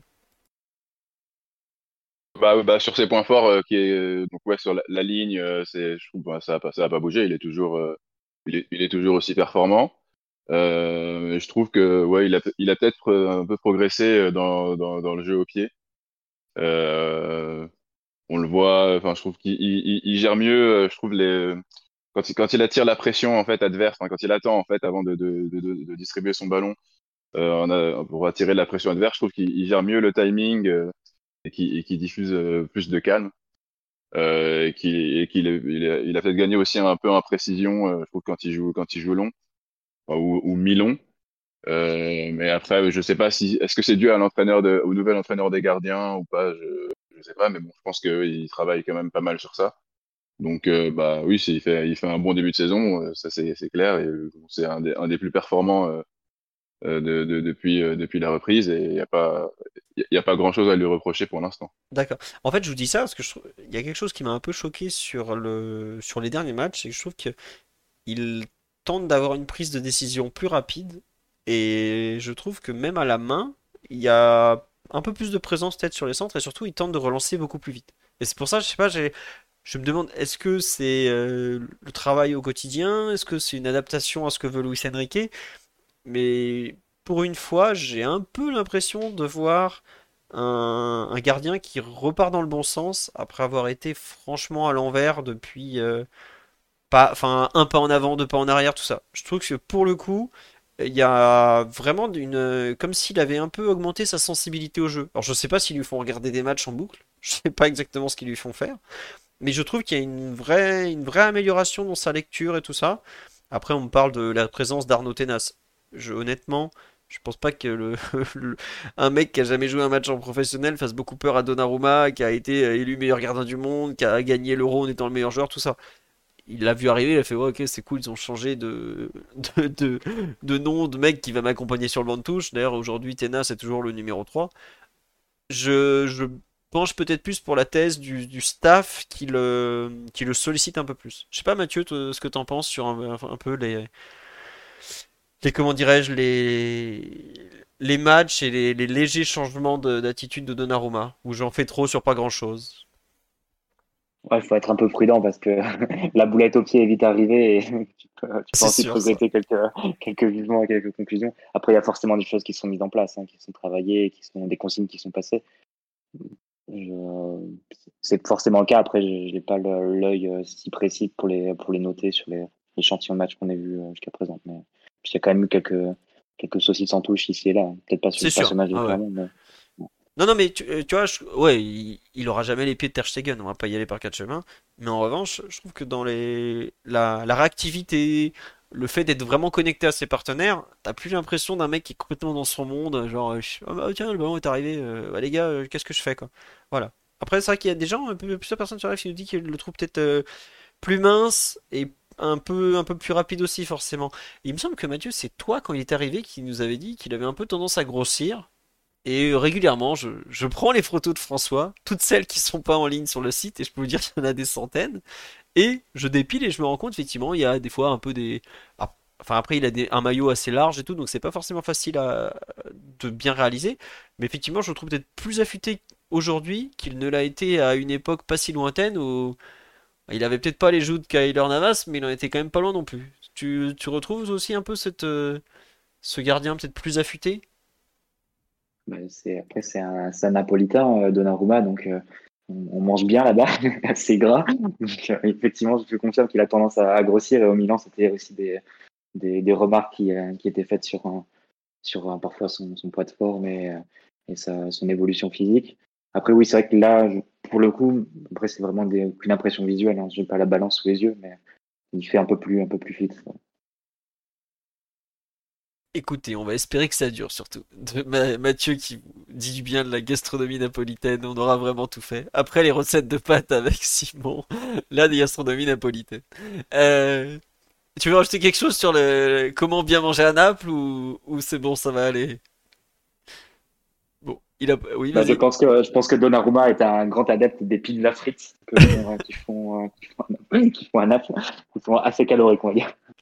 Assez calorique, on va dire ça comme ça. Et, par contre, l'idée de conseiller ça à Kaylor Navas pour tuer la concurrence est quand même plutôt bonne parce que le bon Kaylor semble apprécier ce pizza frites, avoir ses joues sur le banc de touche. Sur ce, on va avancer. Bon, en défense, on a déjà fait le tour. Ah, au milieu de terrain, est-ce que vous voulez évoquer euh, le match donc de Fabian Ruiz qui a cristallisé les, critiques euh, bah, comme souvent, faire, faut le dire, hein, Fabian n'est pas le joueur euh, le plus apprécié de la fanbase parisienne. Est-ce que vous l'avez trouvé aussi mauvais que ça? Parce que c'est quand même une, je trouve une question qui se pose hein, malgré tout. Qui veut, qui veut évoquer la grande saucisse espagnole qui a donc joué tout le match? Comme quoi son, son entraîneur a pas forcément tout détesté dans sa rencontre. Euh... Daryl, tu veux parler du match de Fabian Ruiz? On me dit au, bûcher, il est la lenteur personnifiée. Il ne m'avait pas manqué. Il se fait aligner de partout. L'as-tu trouvé si mauvais, Daryl? Bah, je l'ai pas trouvé terrible. Je l'ai pas trouvé catastrophique. Je pense qu'il y, a un peu de, sévérité euh, sur le jugement du joueur, parce que bon, c'est aussi lié au fait qu'il a pas mal déçu euh, l'an dernier, je pense. Mais euh, et bon, il souffre euh, pas mal de la comparaison avec Ugarte. Mais euh, bah, je l'ai trouvé euh, oui très très neutre. Et euh, bah, c'est surtout euh, bah, défensivement, on, on, a, on, a, un peu parlé tout à l'heure. il a donc il a récupéré pas mal de ballons. Je crois que c'est ça, 12 ballons, c'est ça, si je me trompe pas? Et de mémoire, ouais, c'est ça, c'est 12. Et c'est le joueur qui a récupéré le plus de ballons côté PSG au final. Et de, je crois d'assez loin ouais. en plus. Hein. Ouais, ouais, donc, bah, donc défensivement, il a, il a, il a plutôt fait son boulot, même si voilà, c'était euh, plus bas euh, sur le terrain que qu'on aurait que ça aurait été, je pense, avec avec Ugarte. Mais surtout qu'offensivement, en fait, euh, bah, je, et dans la dans la dans l'apport, euh, enfin, dans la création et l'organisation, euh, je, je, me souviens de rien de notable de sa part, quoi. Enfin, c'était c'était très il y a le centre pour neutre. Vitinha c'est tout. Quoi. Ouais, ouais, ouais, voilà, c'est ça. Il y a le centre pour Vitinha. Et euh, mais c'est sinon, oui, je, me, je, je, suis incapable là, en fait, de, de, de me souvenir de ce qui. En fait, je me rappelle d'une passe en touche. Donc voilà, c'est des mauvaises choses, de, des mauvais éléments dont je me rappelle, mais avec le ballon, il a été, il a vraiment euh, très très neutre. Quoi. Il n'y a pas, il y a pas eu de décalage, euh, il n'y a pas eu. Euh, il y a, ouais, c'est, c'est, une performance euh, qui, qui, vraiment euh, sur le plan offensif euh, vraiment compliquée, je trouve. Ouais, Mathieu, tu as rajouté quelque chose? Non, j'avais cité la même chose que, que Daryl, hein, la passe en touche, euh, surtout la 15e minute. bah, forcément, parce que on va dire, bah, après, on a été bien habitué à ce poste au PSG pendant quelques années, donc on va dire que les ballons qui perdus gratuitement directement en touche au milieu de terrain, c'est des erreurs de, de dosage et d'orientation de la passe assez grossiers de 5, 5 mètres. C'est pas, c'est pas des choses auxquelles on est habitué, auxquelles on a été habitué sur ces 10, 10 dernières années. Donc, c'est, forcément, ça te, ça te choque quand elle arrive, comme quand, par exemple, Carlos Soler envoie une passe euh, en profondeur assez simple directement en sortie de but. Comme je pense avec le match face à Nice, par exemple. Euh, bah, c'est, forcément des actions qui te restent un peu en tête parce que tu n'as pas forcément l'habitude. Donc, euh, tu marques, tu vois un peu un downgrade à ce niveau. Mais après, oui, Fabien Ruiz, je pense que devant la défense, il pêche de trop de d'un manque de, rapidité dans l'exécution qui est, vraiment problématique pour son équipe, surtout quand tu dois déplacer un bloc, un bloc bas. Bah là, tu dois, tu dois avoir la rapidité dans la dans l'exécution, c'est-à-dire contrôle contrôle passe.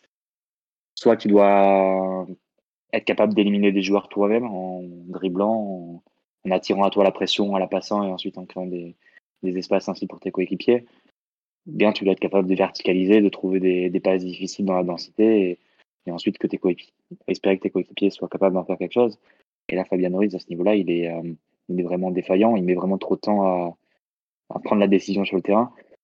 Quelques jours avant le match, avait eu un, je trouve une, réflexion qui était intéressante d'un analyste espagnol qui s'appelle Alejandro Arroyo, anciennement sur les causes d'Albalon, euh, et qui disait, qui faisait la réflexion qu'il n'y avait pas eu beaucoup de numéro 6 organisateurs entre guillemets gauchers sur la dernière décennie, euh, notamment dans des équipes dominantes. Et il, n'avait seulement l'exemple de Thiago Motta. voilà, il n'y en a eu qu'un.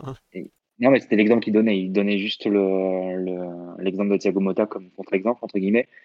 Et selon lui, c'était un peu sa réflexion et sa thèse, c'est que les gauchers, comme souvent ils n'ont pas de pied droit, bah, ils vont même les ballons qui viennent de ce côté-là, ils vont toujours avoir le contrôle en, en plus pour euh, se le mettre sur le côté, sur le pied gauche et ensuite orienter. Et euh, quand tu dois déplacer un bloc bas, c'est des secondes que tu perds qui sont utiles en fait et, euh, et qui peuvent te, qui peuvent te coûter euh, le fait d'orienter le jeu et de trouver des décalages. Et je trouve que Fabien Ruiz, il illustre un peu ça. Il est, il est vraiment lent dans la prise de décision. Il, a, il met du temps pour, pour enclencher la mécanique et pour faire le contrôle, la passe, enfin se mettre de, de son profil, ensuite faire la passe, trouver, trouver le joueur. Et au final, une fois qu'il il s'est mis en route, il n'y a plus d'option pour toucher la, le joueur vers l'avant, et donc il doit jouer latéral ou en retrait. Et sur des passes qui sont redondantes et qui t'apportent pas grand-chose en, en, termes d'amélioration de, la circulation de balle. Et euh, je pense que c'est un peu ça. Et sur le plan offensif, là où je trouve que Fabien Ruiz avait été intéressant les quelques fois où il a pu être sous le maillot du PSG, c'est son jeu sans ballon, c'est-à-dire euh, la capacité qu'il a à prendre des espaces et à s'infiltrer entre le central et le latéral, même si parfois il réussit pas toujours le, le centre en retrait ou ce genre de choses. Mais euh, là, forcément, quand tu dois jouer devant la défense, bah, tu n'as pas, pas à faire ce genre d'action. C'est toi qui, qui dois orienter le jeu. Et là, je trouve qu'il est, euh, assez défaillant à ce niveau. Donc, euh, après, ça, c'est vraiment les limites de, l'effectif qui étaient euh, prévisibles hein, quand tu n'as pas Ougarté, qui en plus fait beaucoup plus en termes d'orientation et de, de ce qu'il fait avec le ballon que ce qui était attendu de lui. Bah, tu as même, même des joueurs qui sont un peu plus référencés sur le plan technique, bah, sont pas capables de, de faire ce qu'il fait. Donc, on l'a vu avec Zaire Emery face à Nice, on l'a vu euh, maintenant face à Fabien Ruiz.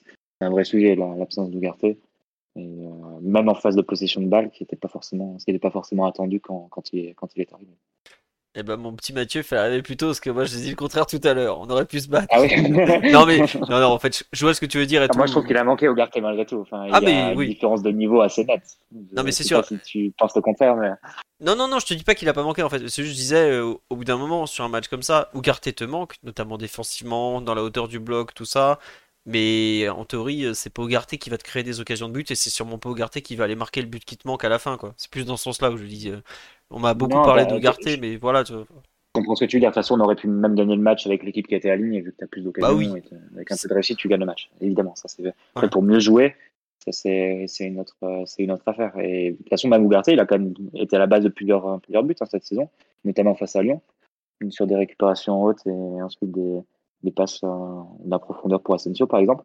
Le penalty qui, qui, qui gagne, ensuite la passe profondeur pour Asensio euh, face à Lyon.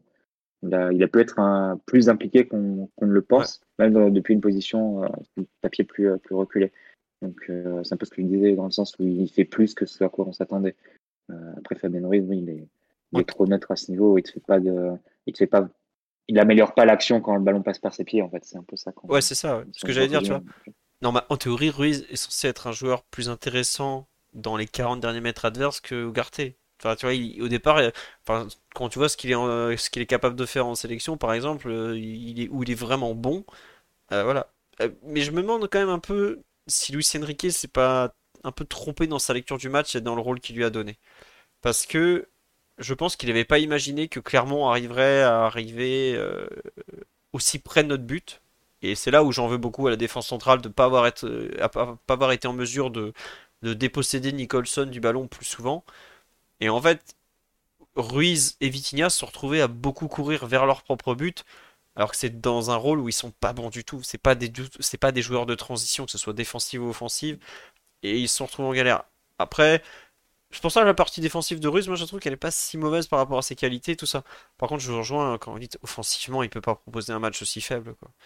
Euh, c'est très intéressant ce que tu développes sur le. Je cherchais moi aussi des gauchers euh, effectivement capables de un peu de tenir le ballon, d'ouvrir le jeu, à part Mota où il y en a pas beaucoup. Il y a Matic, il y a Matic, Matic, quoi. ouais. Il y a Mais Matic. dans un registre un petit peu différent, Matic. Mais c'est vrai qu'il Ouais, il a été dans une équipe un peu moins responsabilisée euh, à la première passe, et, etc. Même s'il a pu le faire aussi, je pense, plus Benfica au début de sa carrière. Après, c'était plus Chelsea United, un peu, un peu un football différent. Ouais. Mais, euh, mais c'est vrai que tu cherches un peu des exemples de gauchers. Moi j'avoue que euh, instinctivement j'avais pensé à Sébastien Kiel à une époque, mais c'était il y a 20 piges. hein. Ouais, non, euh, sur un football un peu plus, ré- un peu plus Voilà, récent où il y a une forte euh, importance de la possession de balle, de faire bouger des, des blocs bas, etc. Évidemment, Redondo, je vois sur le live, mais Oui. Mais c'était il y a encore- 25 ans ça. longtemps. C'est- Voilà. C'était exceptionnel, hein, mais ça commence à dater un peu. Mais c'est vrai que faudra chercher un peu. Je me demande si. Bon, ah, je- est-ce que Almeida était gaucher? J'ai un doute. Euh, Guti, mais est-ce que Guti était une sentinelle euh, ou Non, un relayeur? un joueur de, ouais, même de dernier tiers parfois, Ouais. Mais- Bah, il a commencé avant-centre, il a fini relay- relayeur. Donc, euh, on est dit Messi version âgée. version qui, ne qui fait que marcher, qui donne des balles à tout le monde. Cambiasso était gaucher aussi. C'était un milieu organisateur quand même. Nouri Sahin, très Mm. juste. Nouri Sahin, époque Klopp, était devenu un meneur de jeu reculé tout à fait euh, pertinent. Après, le problème, c'est qu'il s'est perdu avec ses blessures au genou et tout ça. Mais euh, merci pour ce retour dans le passé à l'époque euh, du BFAOB. euh, Klopp, les débuts, qui était une équipe extraordinaire, bien que très jeune. Bon. Euh, David Pizarro, le Chilien, était droitier, me semble-t-il. Il était droitier, il était droitier, Pizarro. Il était droitier, ouais. super, super joueur. Ouais. Là, vous nous citez des joueurs qui font plaisir. Euh, Allez, il y a de la culture, culture foot hein, sur le. Ah là, là, vous, vous êtes pas mauvais là. Là, franchement, euh, vous êtes pas mal. Euh, Vraiment pas mal. On s'excuse d'avoir cité euh, Pizarro dans les gauchers. Non, a pas, faut pas s'excuser de citer David Pizarro, qui est un joueur formidable. Aujourd'hui complètement oublié d'ailleurs, mais qui était un fin joueur à l'époque. On a fait le tour globalement sur les perfs individuels, hein, et puis clairement PSG, c'est bon, une heure et quart, ça suffit largement. On va passer au grand match de mercredi soir, Gianelli Mbula. C'est- c'est- Ça, c'était drôle. Il y a de la culture foot et il y a de l'humour aussi. Ça, c'était bien. C'était rigolo, ça. Bref, euh, juste un petit merci au Summer, Hugo de Brux, Léolite, Ghostix, Aurel BJ, Xargat, et je crois que les autres, Rilovin, tout ça, je les avais cités au début du live. Donc, on passe à la Ligue des Champions, puisqu'on a quand même une grosse semaine européenne, avec euh, donc une affiche euh, à St James Park cette fois-ci, avec euh, donc beaucoup de d'attente. Moi, je vous ai mis une photo du parc, j'ai pas de photo de Newcastle, j'ai pas photo de. Voilà. Je, suis dépourvu en, cliché de, de Newcastle United. Donc, on- je vais vous mettre beaucoup de photos de, du PSG, du Parc des Princes. Ça, ça- on fera l'affaire. hein. Euh, premier sous-thème donc sur cette partie-là de, l'émission, je vous avais mis quelle composition attendre, puisque il y a effectivement euh, pas mal de... Bon, on va commencer par la compo du PSG, on parlera de Newcastle après, parce qu'il y a quand même euh, pas mal de choses à dire, surtout chez eux côté blessé. Euh, Alors, messieurs, il y a quand même une grande question, c'est retour au 4-3-3, est-ce qu'on laisse le 4-4-2? Euh, Bah tiens, Daryl, tu imagines plutôt le retour au 4-3-3, donc ça serait... Globalement, en fait, il y a deux options, c'est retour au 4-3-3, donc l'option Vitinha, ou on reste au 4-4-2, l'option Barcola. À ton avis, qu'est-ce que va faire Luis Enrique? Euh, bonne question. Euh, je pense qu'on va continuer comme, mon avis, comme, comme le match référence pour l'instant, c'est le match contre contre Marseille. À, mon avis, il va il va poursuivre sur cette idée. Et euh, donc, je serais pas étonné de de, de le revoir euh, retitulariser par Barcola. Euh, mais euh, bon, c'est, je pense, que les- à mon avis, les, les deux options sont valables. Donc, euh, c'est, ce sera intéressant de voir ce qu'il va proposer, mais euh, je pense qu'il il va, dans un premier temps, repartir sur, sur, sur son, enfin, sur le 4-4-2, enfin 3-4, 3-3-4, enfin, comme, peu importe comment on l'appelle. Euh, on nous dit sur live, ce serait peut-être euh, pertinent puisque jouer les côtés, de jouer beaucoup donc le, les côtés. Newcastle a de grosses faiblesses dans la gestion de la largeur. Les deux latéraux de Newcastle sont pas forcément des références, à savoir euh, Trippier à droite et Burn, Dan Burn si je me trompe pas à gauche. Euh, attendez, j'avais gardé la page, je suis parti lire tous les journaux locaux, je me suis Ouais, régalé. c'est bien, les- c'est bien Dan Burn. ouais. C'est ça, c'est Dan Burn l'arrière gauche. Ouais, ouais. Ah bah, je, je me suis Pierre, par contre, régalé. euh, il a Oui, vas-y, il est peut-être pas très bon dé- défensivement, mais offensivement, il a, il a un pied parfait. hein. Il a un pied fabuleux. Ah, ah oui, oui, dans Trépied, c'est super centreur. ouais. C'est un joueur majeur du titre de Atletico il y a trois ans. Ah, joueur majeur de l'Atlético, ça, ça parle à Mathieu, je peux vous le dire. Ah, légende du cholismo.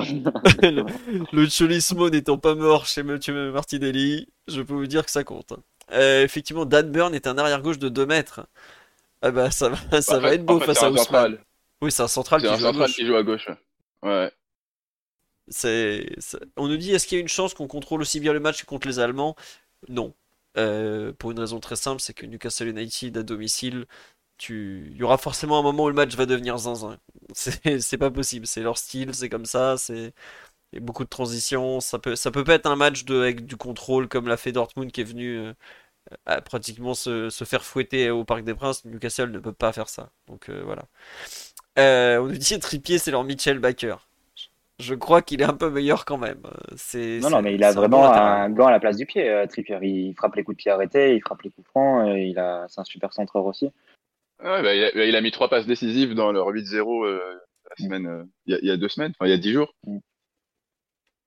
Donc euh, voilà. C'était un joueur qui était quand même connu avant. euh, il a joué à Tottenham euh, sous Pochettino. Oui, aussi. oui, Il a- il est finaliste, euh, de- il est- je crois qu'il fait partie de l'équipe finaliste Et- avec Tout Tottenham. à ouais. fait. Enfin, Et finaliste de la d'ailleurs, si Ligue vous des vous souvenez Champions. de, si vous vous souvenez de l'Angleterre à la Coupe du Monde de 2018, il me semble qu'il était aussi à chaque fois dans les coups. euh, C'est une équipe qui marquait beaucoup sur coups de pied. Je pense que Trippier en tapait quelques-uns aussi hein, dans, le, dans le lot des titulaires. D'ailleurs, il est, sou- il est souvent passé devant euh, même Walker ou Alexander Arnold en sélection, qui sont des joueurs encore plus forts dans l'absolu. Mais euh, non, c'est vraiment un très bon joueur. Par contre, euh, pour revenir sur le sujet du débat sur la compo, je verrais quand même plus euh, euh, Enrique repasser avec la formule Vitinha.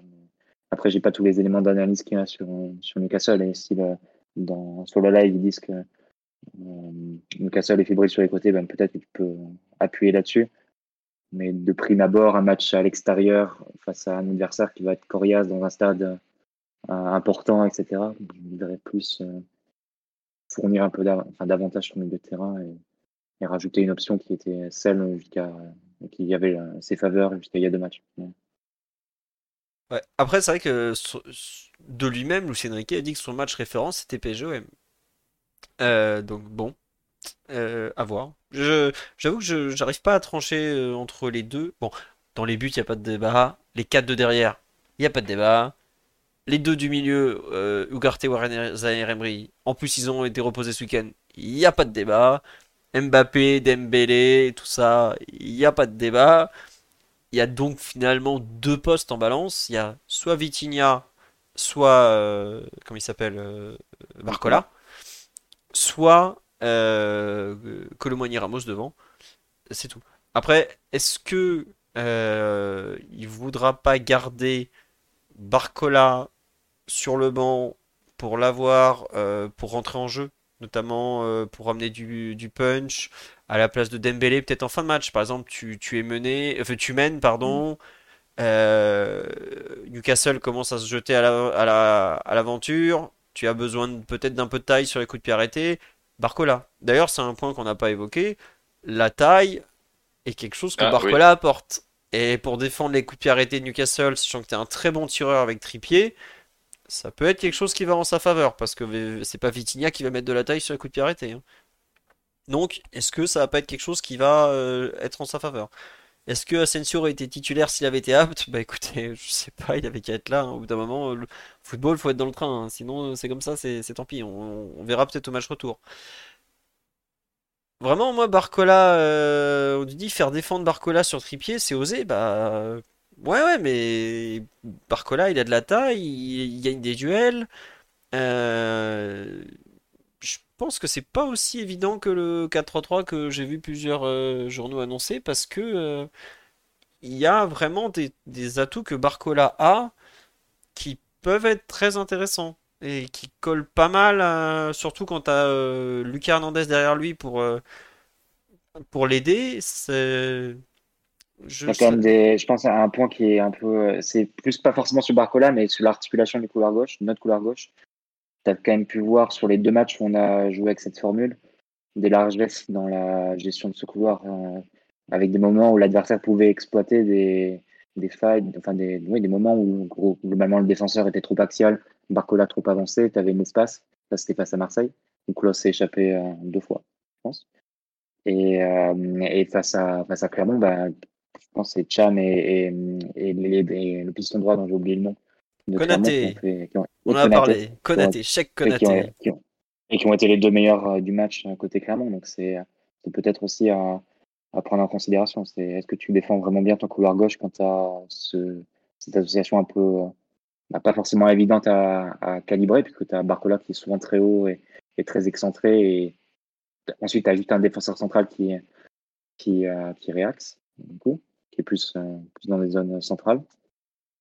Ça peut être euh, une phase, enfin, des phases à exploiter pour l'adversaire, notamment sur les transitions. C'est à voir si tu as envie de te découvrir à, à ce niveau-là et, si tu as vraiment tous les réglages pour euh, te lancer dans une, dans une optique aussi ambitieuse face à un adversaire qui est important dès, dès le deuxième match de la des Champions. C'est vrai qu'il faudra écouter un peu le discours de Enrique avant la rencontre. Euh, Les conférences de presse de Ligue des Champions sont intéressantes dans le sens où il parle un peu plus du match que d'habitude. Donc, il faudra voir un peu l'optique qu'il a. Si se trouve, il va dire nous on y va pour attaquer, bah, dans ce cas-là, euh, ça me plaît peut-être plus dire Barcola que, que Vitinha. Après, tu attaques pas. Enfin, tu peux aussi attaquer avec Vitinha, hein, attention, hein, c'est pas ce que je dis, ça, ça reste quand même un joueur plutôt euh, tourné vers l'attaque et plus intéressant quand il faut attaquer que quand il faut défendre, mais c'est pas vraiment le, même, la même approche ou le même état d'esprit. Euh, Au final, on sait pas trop, on n'a pas trop tranché, on a un peu, euh, les deux s'entendent en fait, c'est tout ça, c'est surtout ça.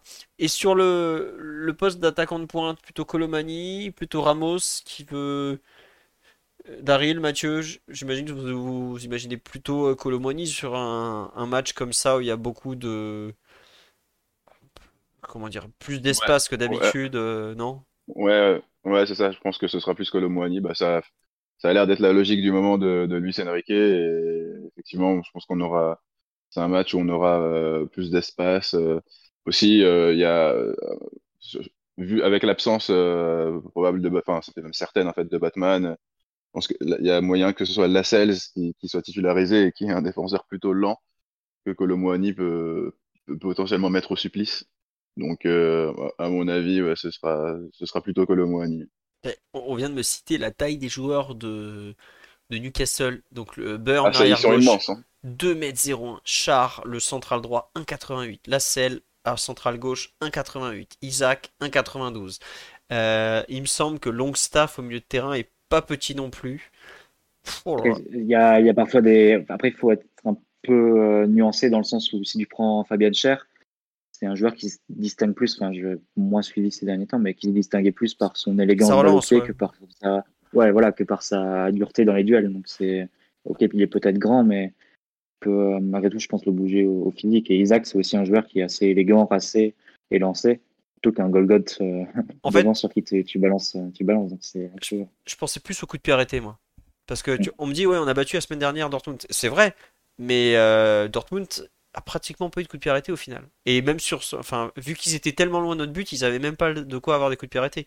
Si Newcastle commence à pousser et qu'on doit gérer beaucoup de, corners, euh, de, coups francs excentrés, ça va être compliqué parce que euh, on n'est pas très bon sur coup de pied arrêté. Faut, faut quand même en être bien conscient.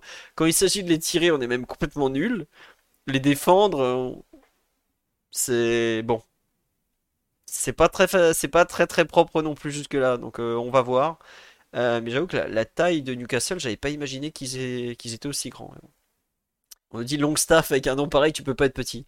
Écoutez euh, méfiez-vous des noms hein. personne n'imaginait que Jeff Byrne là l'arrière gauche ou Dan Byrne faisait 1 mètre 2 mètres 01 non il est pas si grand que ça Longstaff je le voyais plus plus longiligne. Il fait visiblement qu'un mètre 80 je suis je suis mauvais euh, on s'est pris combien de buts sur coup de pied arrêté? Bah, euh, il y a deux pénalties, mais par exemple, les pénalties arrivent après des corners mal défendus. Le pénalty à Toulouse, c'est euh, Hakimi qui défend mal sur le corner en repartant, qui marche sur le Toulousain. Le penalty contre Lyon, pareil, c'est un corner où il y a déjà danger, miracle de Donnarumma et Warren qui fait faute. contre Nice, je me demande s'il n'y a pas un but sur un coup de pied arrêté aussi. bon, il y en a quelques-uns comme ça déjà. Contre Dortmund, il y a Zule qui reprend la tête au deuxième poteau qui est tout seul. Euh, il y a euh, pas mal quand même de d'alerte, j'ai envie de vous dire, sur, des, sur les buts parisiens parce que bah on manque un poil de taille et surtout euh, je sais pas à quel point on est bien organisé ou pas très très bien organisé. Voilà. Je Joe Willock aussi 1m86, mais Willock sera pas là si je me trompe pas. Il me semble qu'il est... Il fait partie de la. il est blessé. Il est blessé, voilà. Ouais. il est blessé depuis le début de la saison et pour assez longuement. Et il est censé revenir, je crois, en novembre. Et possible qu'il soit là pour le match retour, lui, par exemple. Bon, on verra. Euh, on a un peu fait le tour sur euh, le PSG. Vous voulez qu'on passe peut-être à, à Newcastle? Euh, Puisque donc pour ceux qui suivent pas du tout, Newcastle est coaché par Eddie Howe, qui est un, entraîneur anglais euh, plutôt réputé. Voilà. Euh, l'équipe probable côté, bah tiens, il y, a, Patrice, qui, vous aurez demain sur le site, qui est un Parisien qui vit à Newcastle. Donc ça c'est grave cool, il va nous parler un peu de, l'équipe. En fait, comme euh, je crois que c'est le Chronicle Live qu'il écrivait, donc c'est le, quotidien régional, qu'il écrivait tout sur le site. En fait, il y a tellement d'absents côté Newcastle que bah, ils sont un peu en galère pour faire une équipe complète. Quoi.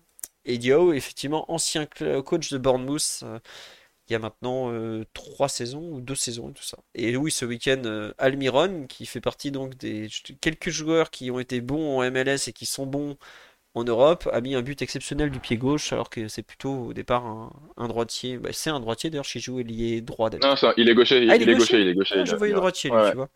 J'étais persuadé qu'il était droitier. Bon, bah effectivement, ça change des choses. Donc, dans les buts, ça sera Nick Pop, qui est un des bons gardiens anglais. Le, les quatre de derrière, Trippier, Charles, Lassell, Burn. Le milieu à 3, avec Bruno Guimaraes, qui est donc forcément l'ancien lyonnais vous, dont vous vous rappelez peut-être. Euh, Longstaff, qui est en général le relayeur droit. Euh, alors, le relayeur gauche, ce serait possiblement Tonali, ou plus sûrement le jeune Elliot Anderson. C'est bien ça, Daryl? Ouais, c'est ça. Voilà, qui fait un plutôt un bon début de saison. Et en attaque, donc la pointe, ça sera Isaac, puisque Callum Wilson revient de blessure et il ne devrait pas jouer. À gauche ou à droite selon les actions, Almiron, et sur l'autre aile, ce serait plutôt Gordon, puisque Harvey Barnes, qui était une des grosses recrues de l'été, pardon, qui arrivait de Leicester, si je ne me trompe pas, s'est blessé lui aussi. Et il y a un joueur qui, était, qui est quand même très important dans leur 11 euh, de départ, c'est Joel Linton, qui est le Brésilien, qui est rentré ce week-end contre Burnley à la 64e et qui est ressorti contre Burnley à la 68e avec un problème musculaire. J'avoue que je comprends pas comment il peut ne pas être déjà considéré comme forfait, mais en tout cas, les journaux anglais le mettent aujourd'hui euh, hors du groupe. Voilà un peu le 4-3-3. Est-ce que tu veux rajouter quelque chose? Daryl, toi qui as un peu regardé Newcastle cette saison. sur le live, euh, il y en a un qui est très très très calé Newcastle. Vraiment, je suis impressionné. Euh, oui, Daryl, de ton côté, qu'est-ce que tu rajouter bah, Par rapport au 11 de départ Oui, par exemple. Ouais, bah non, bah je pense que c'est, ce qu'on a donné, c'est bon. il y a peut-être Tonali éventuellement qui peut, qui peut démarrer à la place euh, d'Anderson. Euh, mais sinon, je pense que la, la compo, bah, vu, vu les blessures, euh, parce qu'ils sont, ils sont pas mal euh, touchés là en ce moment par, par les blessures. Donc, mais euh, donc, ouais, vu, vu les, les absences, je pense que ça, il n'y a pas trop de doute. C'est à, à, part ce qu'on a cité, ce qu'on a déjà cité, ce qu'ils peuvent éventuellement faire, c'est que bon, le, duel Dan Burn, Dembélé, ça, non, c'est compliqué. Euh, ce qu'ils peuvent faire éventuellement, c'est euh, plutôt que de titulariser la Sales, euh, de mettre Burn dans l'axe et de titulariser Matt Target. Voilà, donc latéral. Mais, Target fait pas partie de ces quelques joueurs qu'ils n'ont pas mis sur la, la liste Ligue des Champions? Ah, ah alors ça, c'est possible, je, ne sais pas. Ah, je, sais pas du tout. Je vais vous les chercher parce que euh, en fait, ils ont sorti. Euh, ah non, c'était pas le Chronicle Live, c'était l'autre. Je me souviens plus comment il s'appelle, l'autre quotidien local. Euh, ils ont parlé justement, ils disaient, mais en fait, euh, il y a quatre joueurs qui n'ont pas réussi à, même à rentrer dans les, dans les listes et qui se retrouvent un peu aujourd'hui à les bloquer. Il y a Kraft, l'arrière droit, qui revient d'une blessure au croisé. Mais après, il y en a. Attendez, je vais vous le retrouver cet article. Je, sais que j'avais fait le groupe de Ligue des Champions. Euh, ouais, Callum Wilson, euh, l'avant-centre remplaçant, n'est pas forfait, mais euh, il est quand même pas en, très très très bon état. attendez. Bah, il, est, plutôt fragile et, beaucoup géré tous ces derniers temps. Et là, bah, il n'était pas dans le groupe ce week-end, je crois.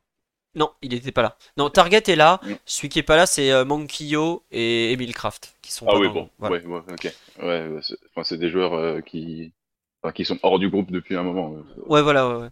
Et euh, ceux qui, en fait, les quatre qui sont pas là, c'est Matt Ritchie, le milieu, mais je crois qu'il est blessé longue durée. Et donc le, le, quatrième gardien, Mark Gillespie. Mais voilà, ça c'est c'est à la marge globalement. Et ceux qui ne sont pas là dans les blessés, donc il y a globalement il leur manque trois titulaires. Sven Botman, l'ancien Lillois, le central gauche et gaucher, qui est devenu un très bon joueur, qui était, euh, je crois qu'il n'est pas la Coupe du Monde, mais il est en tout cas dans les, dans les, il est, il est appelé en général. Euh, donc il y a lui, il y a Joe Linton qui est normalement le relayeur gauche, qui est un ancien avant-centre qu'ils ont reconverti en relayeur et qui fait, euh, qui a une, qui est vraiment un joueur qui nous aurait fait très mal parce que lui c'est un vrai piston, pas un piston, un un buffle, quoi. Globalement, euh, quand il se met à ah, percer, ah, il est impressionnant. Hein. Ouais, ouais. Et ensuite, on a euh, donc Harvey Barnes, la recrue, qui, est, qui était un des très très bons joueurs du début de saison. Et, euh, voilà. Et pourquoi ils sont pas là, ce mec? Énormément de blessures. En fait, contrairement au PSG qui a pu se reposer la semaine dernière, Newcastle vient d'enchaîner pardon, 5 matchs en 2 semaines et demie. Là, on est leur sixième. Et euh, le septième, c'est contre West Ham ce week-end. Donc euh, ils sont vraiment, euh, ils enchaînent, ils enchaînent, ils enchaînent. Et ils ont forcément bah, pas mal de blessés. tiens, visiblement, Callum Wilson a été annoncé son forfait. Mais c'est pareil, c'est un remplaçant. En, revanche, l'absence de Joe Linton, pour nous qui avons un milieu de terrain quand même un peu léger, est une excellente nouvelle parce que bah, c'est un profil qu'on n'aurait pas très bien suggéré. Voilà. Et la blessure de Joe Linton, ouais, euh, vraiment 4 euh, minutes le mec est resté sur le terrain, il était dégoûté. Bon après ça arrive. Ouais, il est rentré, c'est ça, il est sorti tout de suite. Ouais, c'est ça. Euh, on nous dit le mec de 2 mètres face à Dembouz, il a pris le bouillon contre Chukwueze du Milan. C'est possible. Et c'est vrai que le premier match de Newcastle à Milan avait pas été bon du tout. ils s'en sortent avec un 0-0 très très bien payé. Il y a Raphaël Leao qui avait dribblé toute la défense et qui a tenté une talonnade absolument ratée, qui a donc permis de, de s'en sortir euh, pour les Milanais, pour les joueurs de Newcastle. Mais euh, voilà. On nous dit, oh, le coach très peu tacticien, entraîneur qui n'impacte pas beaucoup l'équipe, c'est un mix d'entraîneurs anglais à l'ancienne. Oh, c'est dur quand même. Euh, un peu plus que ça quand même. Quand même. Hein. Il, a, quand même vraiment transformé l'équipe. hein. Ils étaient, ils étaient dans les, ils étaient en perdition avant son, avant son arrivée. Déjà, il a, quand il a signé, il les a maintenus, ce qui était vraiment pas gagné. Euh, le, le repositionnement de Joe Ellington aussi euh, au, au milieu de terrain, c'est lui parce qu'il était en grande difficulté depuis son arrivée euh, quand il jouait devant. C'était un Ouais, il a cadavre. quand même apporté beaucoup de choses. Hein. Ouais, il a apporté beaucoup, beaucoup de choses, Eddie Howe. Et moi, moi, je sais que, euh, ouais, on me dit que c'est pas du tout vrai. Ouais, je suis d'accord, c'est franchement pas, pas lui rendre hommage. Et même, bah, Victor euh, de Firstouch, Firstouch.com n'est pas là pour en parler.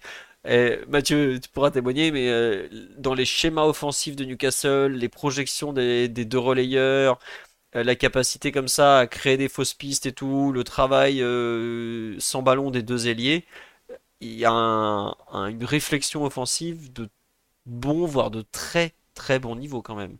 Tu fais pas quatrième de première ligue quand t'es pas un super coach, honnêtement.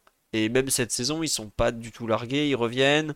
Euh, de l'énergie, non, justement, c'est pas de l'énergie, c'est de la stratégie derrière. C'est très énergivore, ça c'est vrai, parce qu'ils font énormément de courses sans ballon, mais c'est de la Ouais, mais il stratégie. court intelligemment. Ah ouais, ouais, non, ils courent pas comme des couillons, et... Ouais. mais ils courent beaucoup par contre. C'est quand même une équipe qui court énormément. Nous, à côté, bon, euh, c'est pas tout à fait le même genre, quoi.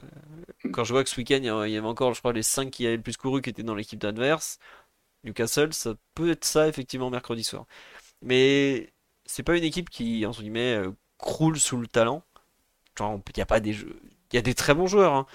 Bon, Bruno Guimaraes, ouais, effectivement. Et pour le coup, un vrai crack au milieu. Bon, Tonali, il a un peu de mal à s'adapter, et puis il arrive de Milan. euh, Déjà au Milan, il avait eu du mal à s'adapter. Alors, s'adapter à Newcastle, c'est encore une autre affaire. Mais euh, il y a en revanche une, euh, une vraie force collective, une vraie réflexion avec un coach qui est là depuis longtemps, qui a construit son projet peu à peu, à qui est pas à négliger et dont il faut pas du tout se moquer. hein. Ils- en fait, Puis il rajoute aussi du talent euh, euh, euh, petit à petit. Là, il y a, il y a eu, bah, il y a eu Isaac euh, l'été dernier. enfin, il y a l'été 18 mois, quoi. Ouais, 15 mois maintenant. Ouais, ouais, ouais, ouais, il y a du coup Anthony Gordon aussi, qui est d- d'Everton, qui enfin, donc un jeune, un jeune formé à Everton qu'ils ont pris l'hiver dernier et qui s'est plutôt vite adapté et qui a un profil euh, vraiment ra- un jeune, un jeune joueur vraiment déstabilisant et, et percutant. Donc euh, c'est, c'est- ils sont pas non plus, euh, enfin c'est pas vraiment le, c'est pas du tout le, le- l'archétype de l'équipe anglaise euh, qui court beaucoup. euh, et, et- et où il n'y a pas, y a pas grand chose centres. niveau talent, quoi.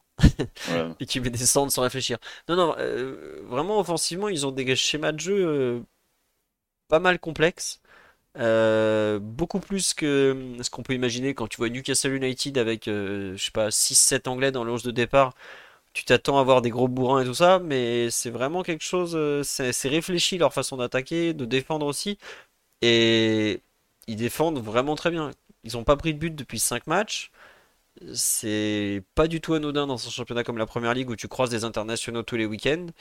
Euh, ouais, Almiron et Gordon, ils peuvent poser, ils peuvent poser des problèmes. ouais. Almiron, il a posé des problèmes à toute la Première Ligue pratiquement Ah oui, l'année oui. dernière. C'est un très très bon joueur, Almiron, ouais. Oui, Daryl, tu veux compléter? Non, non, c'est juste pour, par rapport à la question euh, si Almiron et Gordon pouvaient poser des problèmes. Bah oui, oui, clairement. Euh, on nous demande est-ce que le fantasque et ex-célébrité du forum de culture PG, Olivier Bernard, sera présent demain? Quel moment cela avait été? Quel homme cet Olivier Bernard quand il était venu nous annoncer, euh, nous étaler sa science, c'était extraordinaire. Et bon, je ne crois pas qu'il sera invité. Il fait partie de ces Français oubliés de, de Newcastle. D'ailleurs, on n'a pas du tout entendu parler de Didier Domi, qui a quand même joué des deux, dans les deux clubs. hein. Visiblement, euh, il n'a pas assez joué à Newcastle ou il n'a pas assez joué au PSG. Voilà. Un peu, je trouve c'est un peu hallucinant. On parle de Johan Cabaye qui a rien fait au PSG, mais on parle pas Didier Domi qui a quand même été un, joueur important. Premier joueur à soulever la Coupe de France 98 tout de même. Bon, voilà. On nous dit Oh, c'est un peu le aise anglais. Il y a un peu de ça. Euh, Ginola, on en parle un peu quand même. Ginola, il a fait la tournée de tous les médias. Voilà. Euh, Il y a des joueurs qui ont fait les deux clubs. Pareil, le PSG a parlé de Laurent Robert. Euh, Bon, j'ai l'impression que certains joueurs qui ont joué dans les deux clubs n'ont fi- complètement été éclipsés. C'est un peu dommage. Donc une pensée pour Didier Domi qui est en plus devenu un super consultant. C'est autre chose. Euh, Mathieu, tu veux rajouter quelque chose sur Newcastle ou juste nous dire que tu les as jamais vus jouer cette saison à part contre Milan et encore? C'est à peu près ça? Non, non, rien à rajouter, euh, t'es très pertinent. Voilà. Euh, j'avais mis quelques clés du match. Je sais pas si tu en as une ou deux sur ce, cet avant-match, de, des trucs à faire et à ne pas faire côté PSG que tu imagines euh, vraiment pas très malin ou vraiment à faire absolument? Non, mais je suis assez intéressé de voir certains joueurs, notamment Bruno Guimaraes face, au PSG, que c'est un joueur qui était, euh, déjà ressorti lors de, de précédents matchs. On avait pu jouer face à Lyon. Ça peut être intéressant avec la nouvelle donne qu'il y a au milieu de terrain de voir comment, on arrive à se situer par rapport à un joueur qui a en plus passé un cap depuis. Ça, ça m'intéresse de voir. Pareil, si Tonali doit jouer, c'est un joueur qui avait pris une, certaine envergure sur les deux dernières saisons en Italie. Euh, voilà, voir un peu comment le milieu se situe par rapport à, ça. Aussi, quelle sera l'approche de, Newcastle en termes de, pressing, en termes d'intensité.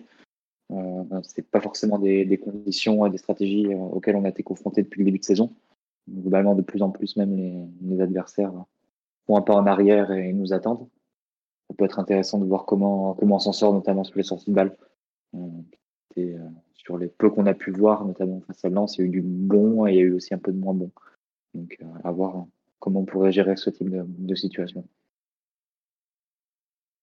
Ouais, tu as raison sur les sorties de balles, effectivement. Mm. Oui, David Rosenal aussi, qui a été complètement oublié dans les deux clubs. Effectivement, on l'avait envoyé la balle, lui aussi. J'avoue, j'avais zappé. Bon, il y a Ben Arfa, mais je crois que les deux clubs veulent l'oublier vu comment ça s'est fini. Euh, bon, il a quand même marqué un but extraordinaire là-bas, même plusieurs. Euh, ouais, ouais, non, effectivement, il faudra voir les sorties de balle. Juste les sorties de balle, en plus, si en, face la défense adverse te, rend plusieurs centimètres et que tu peux pas allonger, là, tu vas devoir trouver des solutions courtes. Euh, ça, va être, ça va être intéressant, et d'autant plus si tu veux exploiter la vitesse de joueurs comme Mbappé, comme Colomani, comme Dembélé, euh, savoir comment tu arrives à inviter la pression de l'adversaire pour ensuite attaquer leur dos. Euh, on nous dit ne pas les faire, laisser Newcastle avoir du succès défensivement avec des tacles qui peuvent haranguer le stade. Ah oui, euh, vous allez voir que le stade de Newcastle, donc St James Park, un des, stades très connus d'Angleterre, c'est un peu l'antithèse du Parc des Princes avec le cube. C'est-à-dire que ça réagit énormément à ce qui se passe sur le terrain. Il n'y a pas de bruit de fond, de chant. Il y a des chants de temps en temps, évidemment, parce que c'est mais ça réagit énormément par rapport à ce qui se passe sur le terrain. Et si Newcastle arrive à enflammer la rencontre, ils embarquent complètement le stade avec eux, ça les pousse de façon euh, vraiment extraordinaire, et là, là ça devient compliqué. Là. Si tu te retrouves à être mené, qu'en plus ils emballent la rencontre, que tu as tout le stade contre toi, et tu as vraiment tout le stade contre toi, là tu passes vraiment pas un bon moment.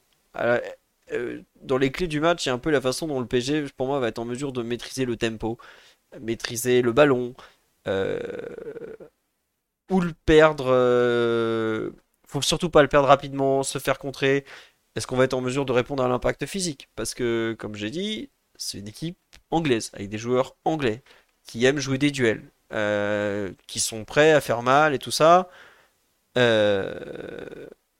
c'est pas des conditions qu'on aime beaucoup en général faut quand même le dire. J'avoue que moi, cette équipe de Lucien Riquet, très basée sur le contrôle, je, l'aime bien. Et Lucien Riquet, je trouve que c'est un excellent entraîneur. Mais c'est pas vraiment des, oppositions avec lesquelles euh, tu, tu peux avoir. Euh, est-ce que c'est une opposition qui va te laisser avoir le contrôle sans réagir? Comment l'arbitre va gérer le, le, déficit athlétique du PSG par rapport à Newcastle? Parce qu'il existe, hein. il suffit de regarder les deux équipes, il existe. Hein. Enfin voilà, il y a beaucoup de points qui m'interrogent entre d'un côté une équipe euh, totalement en construction, qu'est le PSG, c'est normal, changement d'entraîneur, d'effectifs, de tout ça. De l'autre, une équipe de Newcastle qui a probablement moins de talent, et c'est pas, pas du tout méchant de le dire, mais qui a plus de vécu ensemble malgré tout, qui est chez elle, qui attend la Ligue des Champions depuis 21 ans, si je me trompe pas. Euh, attention, Ugarte, il va se régaler. À lui, je pense qu'il va se régaler là-bas. Il va pouvoir y aller à, fond, il va se régaler. Euh, je suis pas sûr que tous les joueurs vont vivre le même match. Je, pense que quand Ousmane Dembélé va se faire secouer par Dan Burn au bout de 30 secondes, il va dire à l'arbitre euh, il n'y a pas faute là, et l'autre va lui dire bah faut jouer là, monsieur. Euh, ça risque d'arriver ça. Donc vraiment très très, comment dirais-je, curieux de voir comment le PSG va réagir à cet environnement en général et comment le PSG va réagir à comment le PSG va pouvoir appliquer son plan et ses idées de jeu dans un contexte aussi défavorable. Est-ce que c'est un arbitre qui a joué? C'est un arbitre euh, roumain, on n'a pas trop de références. Il a quand même réussi à siffler un jour 3 penalties pour une équipe à l'extérieur en Ligue des Champions. Et ça, a pas tout le monde qui l'a fait.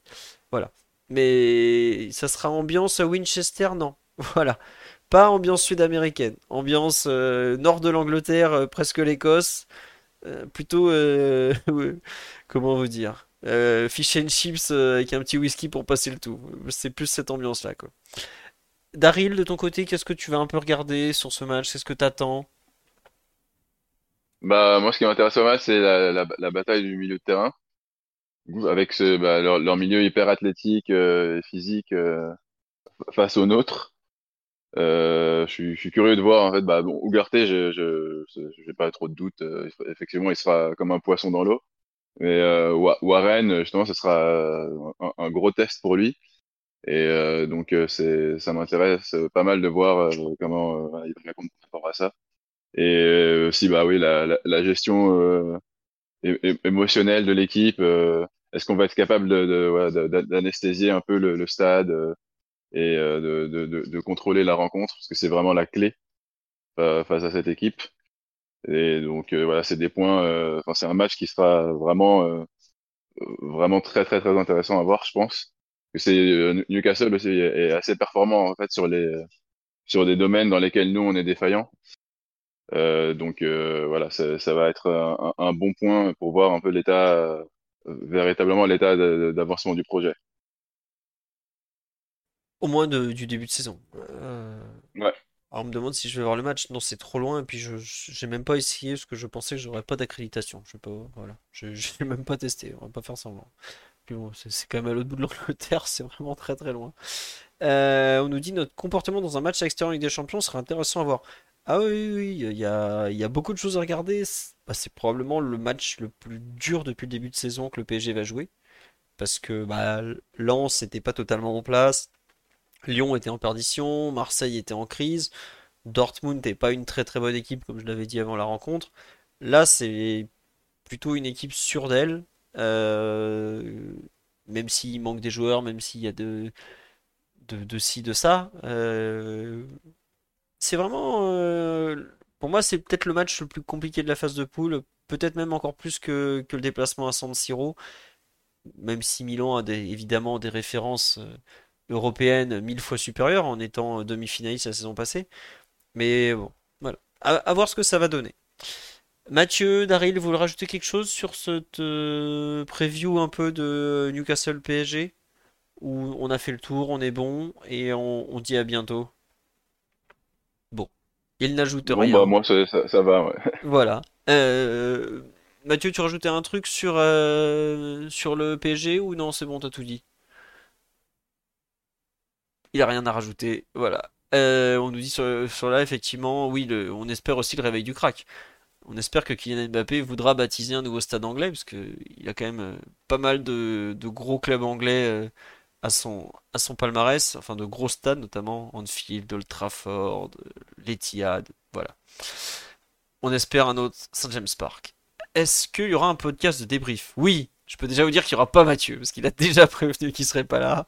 Mais en revanche, en théorie, en théorie pardon, euh, ce sera jeudi soir, donc, puisque le match est en mercredi. Je sais pas l'heure, je sais pas si ça sera 20...